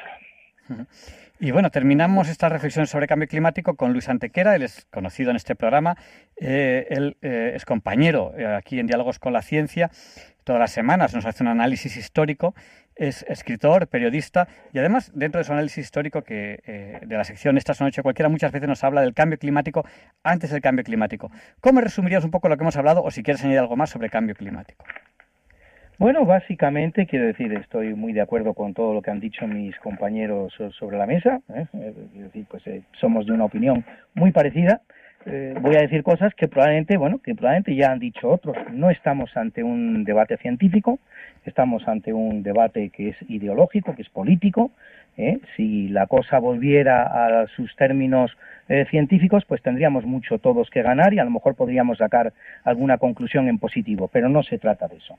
En segundo lugar, esta teoría del cambio climático no circula sola, no, no, es un francotirador, forma parte de una ideología muy amplia que incluye cosas que aparentemente no tienen nada que ver con el cambio climático, pero que están estrechamente relacionadas, una ley de aborto, una ley de eutanasia, las leyes trans, las leyes LGTBI, eh, todo esto está en estrecha relación, por difícil que cueste entenderlo, sería cuestión de dedicarle unos minutos al tema, con la teoría, con la ideología del cambio climático. El objetivo, en cambio, sí está muy claro. El objetivo es la reducción de la eh, población eh, humana sobre la superficie de la Tierra y el dominio de los pocos que sobrevivan por parte de los gobiernos que existan. ¿eh? en cuanto a la difusión de esta ideología perversa que en estos momentos nos gobierna, pues es, es, un, es un se trata de una ideología presentada de una manera muy novedosa, ¿eh? en la que no hay un cuerpo ideológico cierto y claro, no existe en definitiva eh, el Vademecum que podría representar el capital o Mein Kampf, ¿no? Es una ideología que nos la están presentando de manera muy dispersa, como si los distintos agentes no tuvieran nada que ver entre sí, aunque en realidad todos obedecen al mismo jefe y por lo que hace a este jefe, pues lamentablemente no lo conocemos. No sabemos dónde está, no es Hitler, no es Stalin, no tiene nombre, no tiene cara, es alguien que está en la sombra moviendo los hilos de manera muy inteligente para conseguir implementar esta ideología tan amplia, ¿eh? tan extensa, en, lo que es el, panorama político y el panorama sociológico. Y ya para terminar el tema, yo eh, como director o conductor de Diálogos con la Ciencia, eh, que es un programa que presume que buscamos la verdad, no, no decimos aquí tenemos la verdad, no que buscamos la verdad, yo creo que este tema tiene que volver al campo científico, tiene que alejarse del campo del dinero y de la política, porque todo lo que toca la política y el dinero hemos visto que lo ensucia y lo estropea. Así que animamos a todo el mundo que devuelvan al campo de la ciencia con metodología científica los estudios del clima y de todo lo demás, los estudios de género, de clima, etc.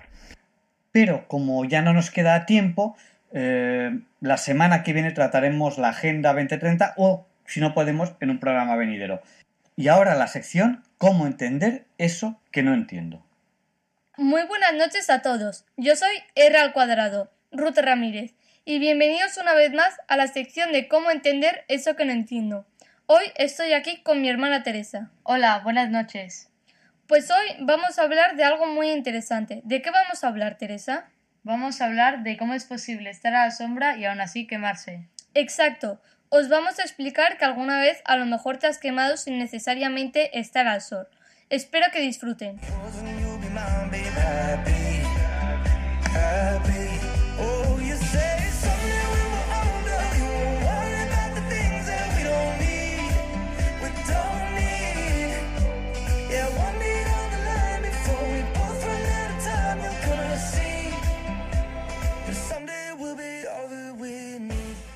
Sobre todo en verano es más común quemarnos y es muy importante echarnos protección solar. Al igual que hidratarnos y estar a la sombra. Sí, eso también es importante. El sol emite un montón de radiaciones que nuestros ojos no son capaces de percibir. Pues estos son, por ejemplo, los rayos ultravioleta, que es un tipo de radiación solar que siempre está mientras nosotros estamos al sol. Hay tres tipos de radiaciones ultravioleta. El tipo A, este nos afecta de forma superficial y este no produce daños a la epidermis ni la pigmentación. El tipo B, este penetra más profundamente y que es responsable de las quemaduras solares y del riesgo de aparición melanoma. Luego, el tipo C, este relaciona con el agujero de la capa de ozono, esta impide que los rayos de sol nos lleguen. La radiación ultravioleta B está relacionada con estímulos los malanocitos, que sintetizan la melanina.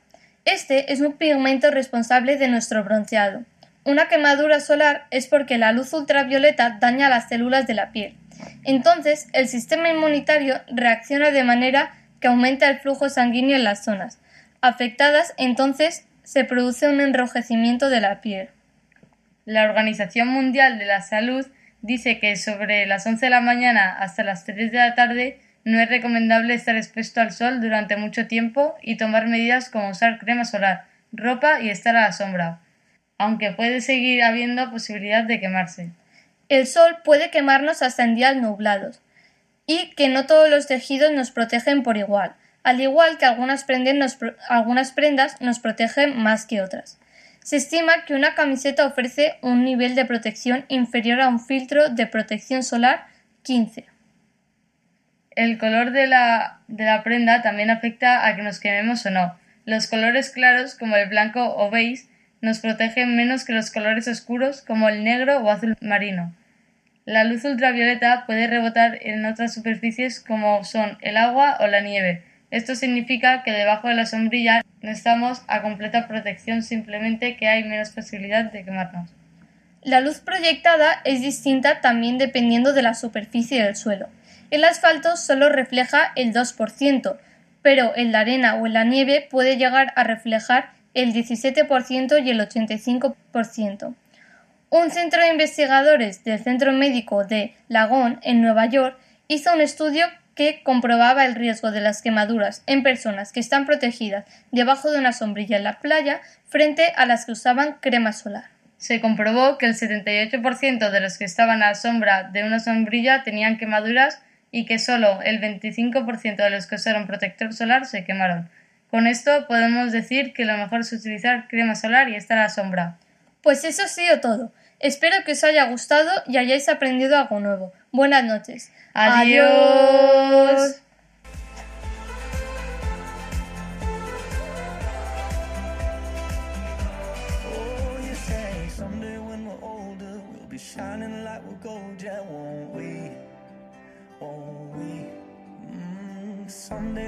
line before we both run out of time. You're gonna see that someday we'll be all that we need. Y a continuación, Luis Antequera nos explica por qué hoy no es un día cualquiera. It's a lovely day today, and whatever you've got to do, I'd be so happy to be doing it with you. But if you've got something that must be done, and it can only be done by one, there is nothing more to say. Except it's a lovely day for saying it's a lovely day.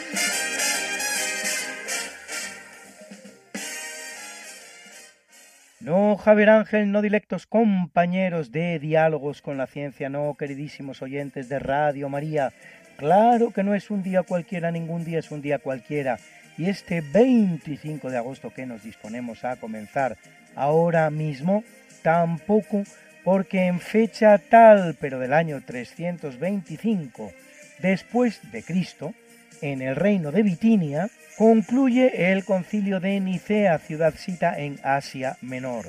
Se trata del primero de los concilios ecuménicos de la Iglesia Católica y lo convoca el emperador Constantino I el Grande para poner fin a la controversia del arrianismo, doctrina que sostiene el obispo Livio Arrio, presente en el concilio, según la cual Jesucristo era en origen un ser humano, elevado a la categoría divina por el mismo Dios. De Nicea saldrá el llamado credo niceno, en el que se afirma que Jesucristo es de la misma naturaleza que el Padre engendrado, no creado. En 333, Constantino promulga un edicto en el que ordena quemar los escritos de Arrio y condena con la pena de muerte a quienes oculten alguno de sus libros. Arrio moriría poco después, en el 336, lo que no supondrá, sin embargo, la muerte de su doctrina. El sucesor de Constantino, Constancio II, será arriano y también lo será después el emperador Valente. Es el emperador español Teodosio I el Grande el que suprime el arrianismo en el imperio, si bien terminará reentrando en él cuando éste sea invadido por las tribus bárbaras germánicas, que lo profesan por haber sido evangelizadas en el arrianismo por el obispo Ulfilas, enviado en tiempos de Valente.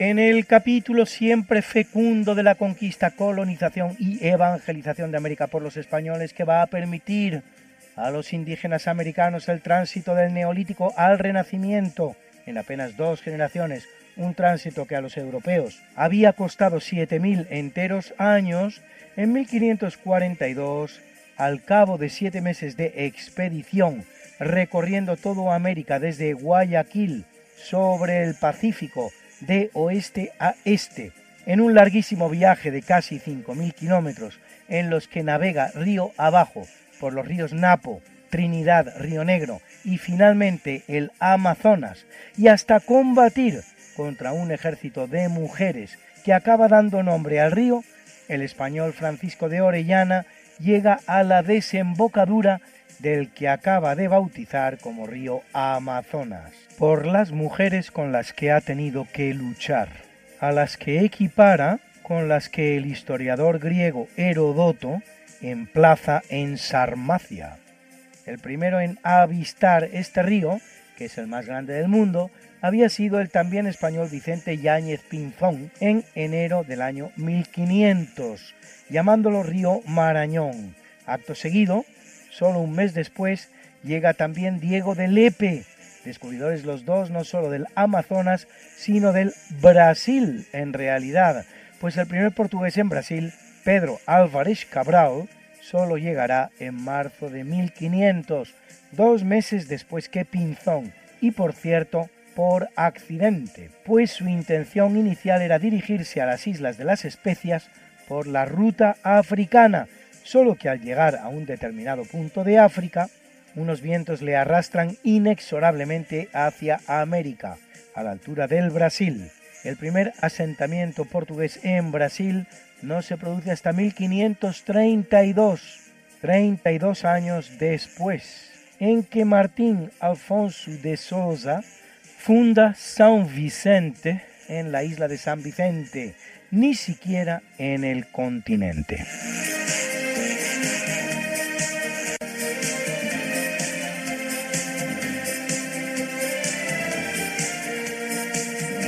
En 1580, en Alcántara, cerca de Lisboa, el ejército español al mando de Fernando Álvarez de Toledo, tercer duque de Alba, derrota a las tropas portuguesas de Antonio, conocido como prior de Crato.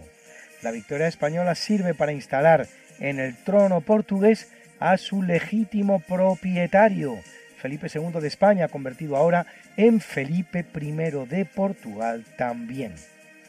Lo ocurrido es que el rey Sebastián de Portugal, por cierto, contra el parecer de su tío Felipe II de España, que le recomienda en repetidas ocasiones no hacerlo, se pone al frente de los ejércitos portugueses que hacen la guerra en Marruecos, donde desaparecerá tras la batalla de Alcázar Quibir.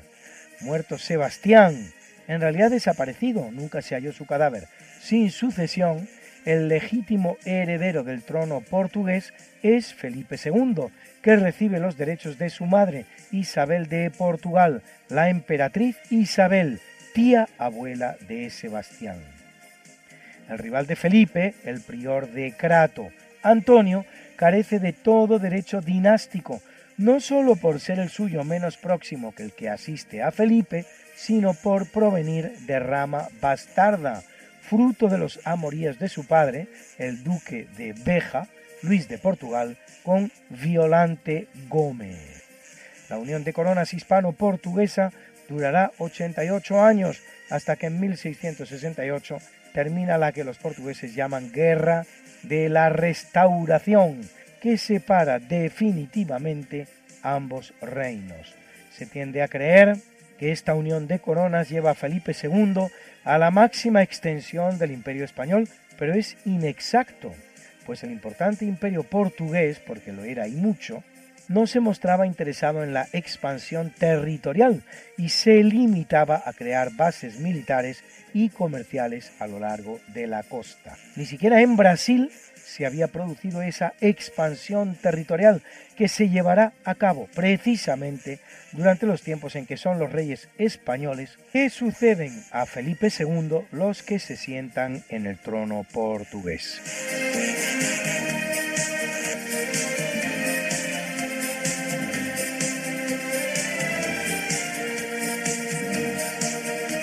En 1609, el matemático Galileo di Vincenzo Bonaiuti de Galilei, más conocido como Galileo Galilei, presenta a las autoridades de la República de Venecia un importante artefacto fabricado por él mismo. Se trata de un telescopio de refracción con lente convexa delante y una lente ocular cóncava, que conseguía aumentos de seis veces los tamaños reales. El telescopio mejoraba sustancialmente el del holandés Hans Lippershey, el cual conseguía un aumento que era la mitad que el logrado por Galileo y además deformaba los objetos visionados. Poco después, Galileo construye un nuevo telescopio que consigue aumentos de 20 veces los reales.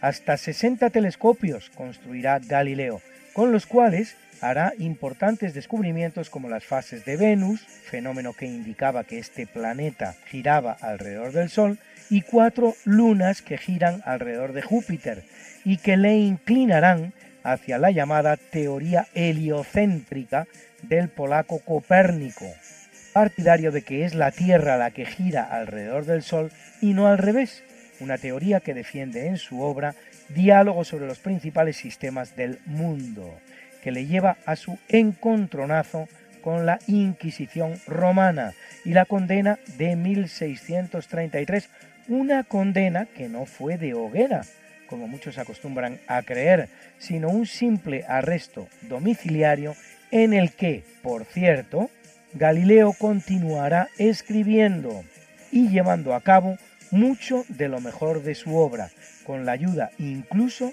de algunos de sus discípulos.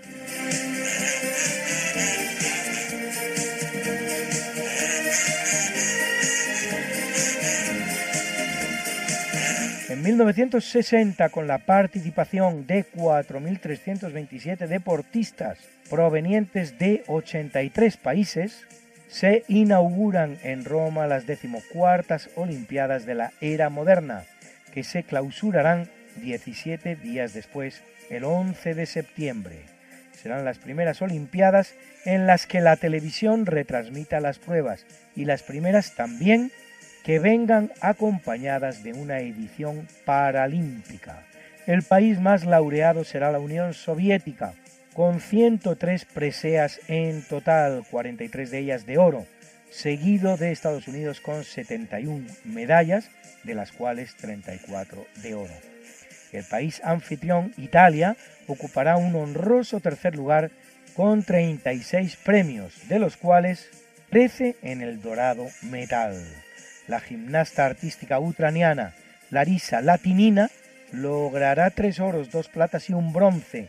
El regatista danés Paul Elfström gana su cuarta medalla de oro seguida en cuatro Olimpiadas diferentes, Londres, Helsinki, Melbourne y Roma, siendo el primer atleta en conseguir semejante proeza. La estadounidense de raza negra, Vilma Rudolph, antigua enferma de polio, gana tres medallas de oro en velocidad en pista. El etíope Abebe Bikila gana la maratón corriendo descalzo y se convierte en el primer campeón olímpico negro africano. Y Sudáfrica participa por última vez hasta que lo vuelva a hacer en Barcelona 1992, una vez terminado ya el régimen del apartheid. Es curioso que Sudáfrica fuera sancionada de esa manera en tiempos tan tempranos como 1960, mientras en Estados Unidos los negros no podrán ejercer con total normalidad su derecho al voto hasta 1965, cinco años más tarde. Por lo tanto, los matrimonios interraciales estarán prohibidos en Estados Unidos hasta 1967. Sí, ha oído usted bien, hasta 1967. 67, siete años más tarde por lo tanto, y todavía habrán de pasar dos años hasta que el primer estudiante negro pueda matricularse en una universidad norteamericana.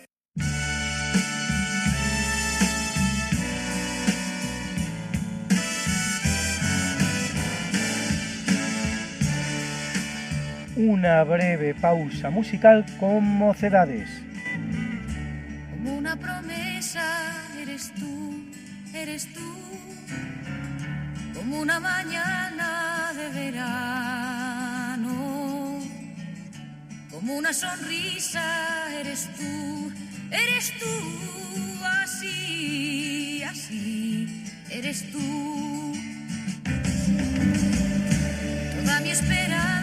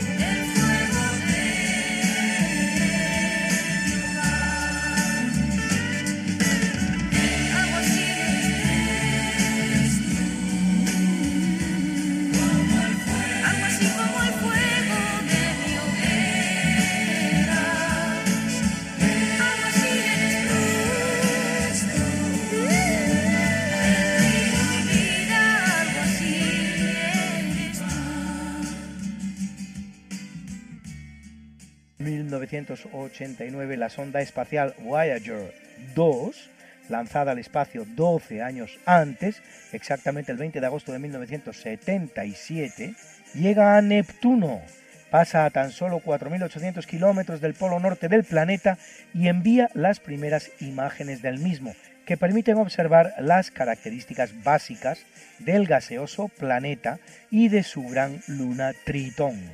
Asimismo, descubre seis nuevas lunas y tres nuevos anillos, formados a partir de partículas de polvo, producto del impacto de sus lunas con pequeños meteoritos.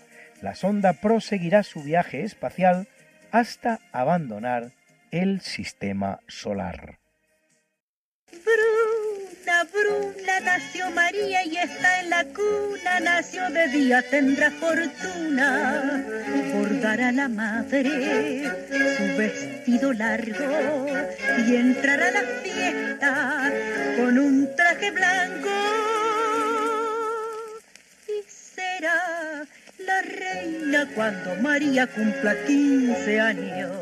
Te llamaremos Negra María, Negra María que abriste los ojos en carnaval. En el capítulo del natalicio, en 1530 nace Iván IV Vasilievich, más conocido como Iván el Terrible, zar de Rusia durante 37 años desde 1547 hasta 1584, primero en utilizar el título de zar, que no es sino la rusificación del título romano de César, exactamente igual que en alemán lo es Kaiser.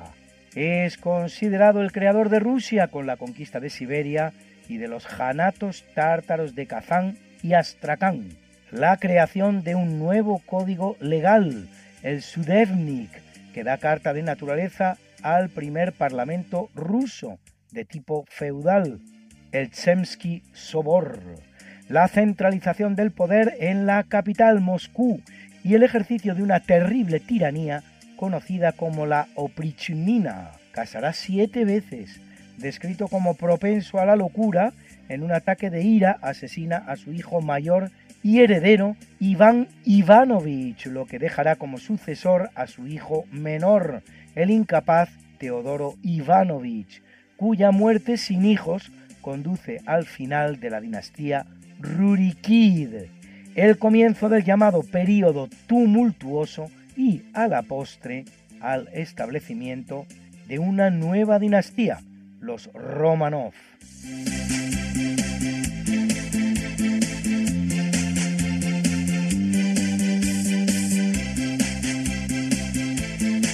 En 1912 nace el alemán Erich Honecker, último jefe de Estado de la llamada República Democrática Alemana, que lo es 13 años entre 1976 y 1989. La República Democrática Alemana había sido fundada por la Unión Soviética en 1949 sobre el territorio que le cae en el reparto de Alemania que se hacen las cuatro potencias vencedoras de la Segunda Guerra Mundial cuando los otros tres aliados, Estados Unidos, Reino Unido y Francia, unen el suyo para formar la denominada República Federal de Alemania. Y pervivirá hasta que en 1990 se produce la reunificación alemana con ocasión de la caída del telón de acero, una escena particularmente recordada de la vida política de Honecker será el beso en la boca que se ve obligado a propinar a Leónidas Brezhnev, de acuerdo con las costumbres rusas, cuando el dirigente soviético visita Alemania en 1979.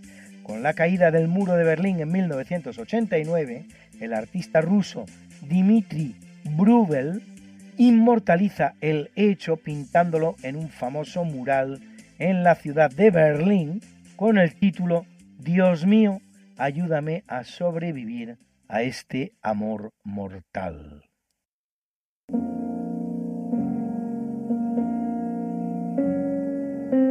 En el capítulo del obituario, en 1776 abandona el mundo el inglés David Hume, filósofo e historiador, fundador del positivismo moderno, que influye notablemente en el desarrollo de dos corrientes filosóficas tan importantes como el escepticismo y el empirismo. Autor de obras importantísimas, como lo son su Tratado de la Naturaleza Humana y su investigación sobre el entendimiento humano, algunos comentarios sobre los negros contenidos en algunos de sus trabajos harán que la Universidad de Edimburgo cambie la llamada Torre David Hume de nombre.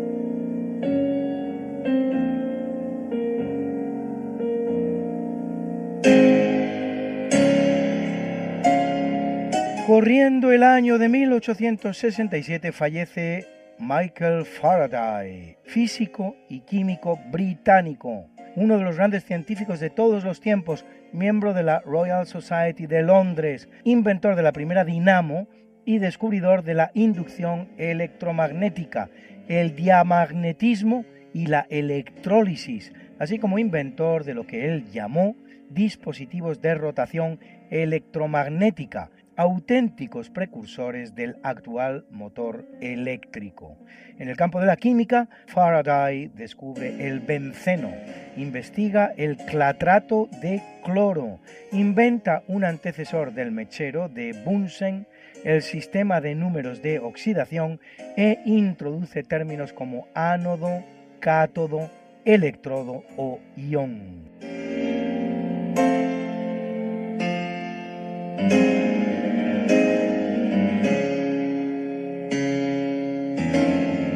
Año 1984 abandona el mundo Truman Streckfus Persons, más conocido como Truman Capote, periodista y escritor estadounidense, conocido por varias de sus novelas como A Sangre Fría o Desayuno en Tiffany's, cuyas obras han servido de base para más de 20 películas y series de televisión.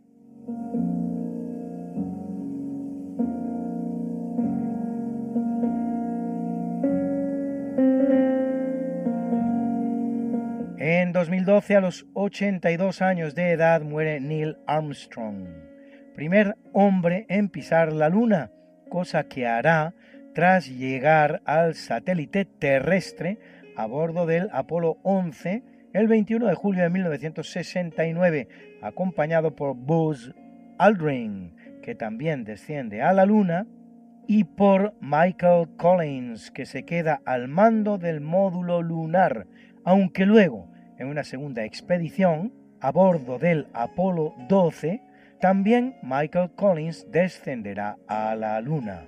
Pronuncia Armstrong para tan magna ocasión sus famosas palabras. Es un pequeño paso para un hombre, pero un gran salto para la humanidad.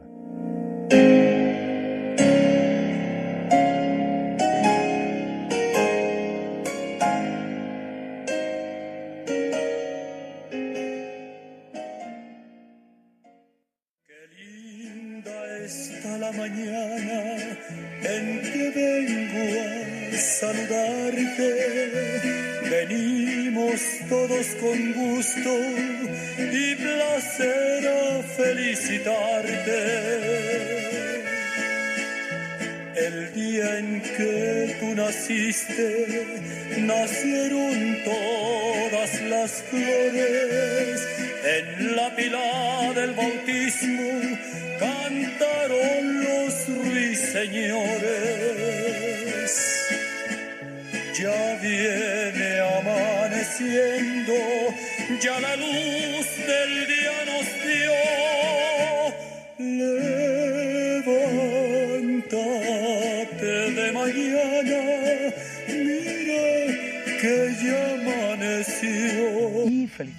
Hoy a Herbert Krümer, físico alemán, Nobel de Física 2000 por el desarrollo de heteroestructuras para semiconductores de alta velocidad y optoelectrónica, que cumple 95 sapientísimos años. ¡Felicidades, maestro! ¡Felicidades, maestro! ¡Felicidades, maestro! Y al gran escritor británico Frederick Forsyth, autor de best-sellers de suspenso como El Día del Chacal, Los Perros de la Guerra u Odessa, que cumple 85, y al gran pintor hiperrealista español Eduardo Naranjo, el gran descubrimiento de una galería de arte de los años 70 que se llamaba Galería Loring, el cual cumple 79. ¡Felicidades, Eduardo! Y al gran compositor británico Elvis Costello, que cumple 69. Escúchenle en este maravilloso She de la banda sonora de la película Notting Hill.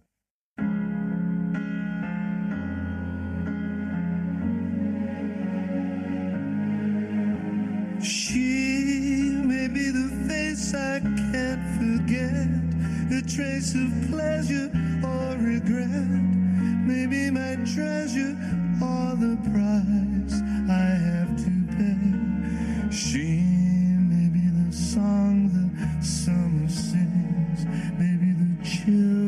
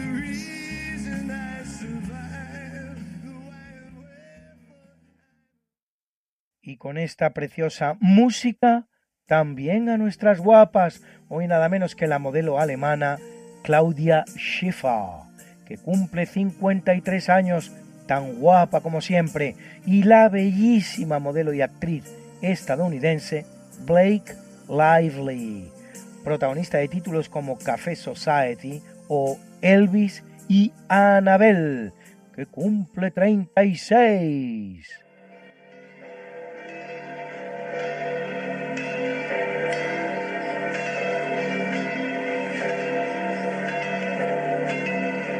Y celebra la Iglesia Católica a Luis IX, rey de Francia, rey de Francia, rey de Francia, primo de nuestro Fernando III el Santo. Y a Eusebio Vicente Ginés Magín Ponciano Peregrino y Julián, mártires, mártires, mártires. A Geroncio, Gregorio y Menas.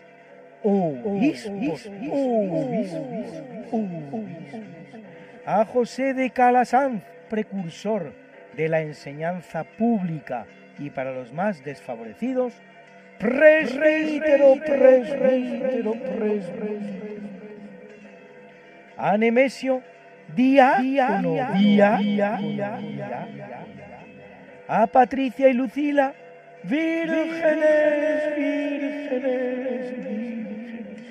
Y a Arnoldo y Tomás, confesores, confesores, confesores. That's something that must be done, and it can only be done by one. There is nothing more to say, except it's a lovely day for saying it's a lovely day.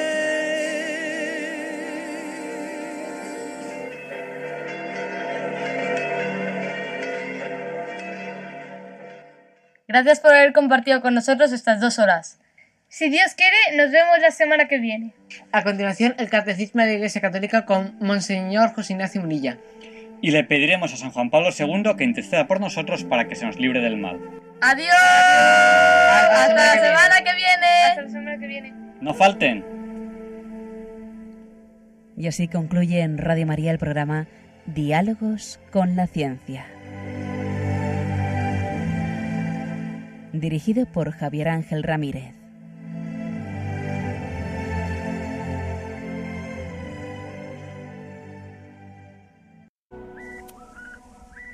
Gesù annunzia molte volte la paternità di Dio nei riguardi degli uomini, riallacciandosi alle numerose espressioni contenute nell'Antico Testamento. Per Gesù Dio non è solamente il Padre di Israele, il Padre degli uomini, ma il Padre suo, il Padre mio. Padre nostro, qui sinceri, sanctificetur nomen tuum, adveniat regnum fiat voluntas tua, sicur in cielo ed in terra. Pane nostrum quotidianum da nobis odie, et dimitte nobis levita nostra, sicur et nostri mittimus, debitoribus nostri, et ne nos induca in tentatione, sed libera nos a malo.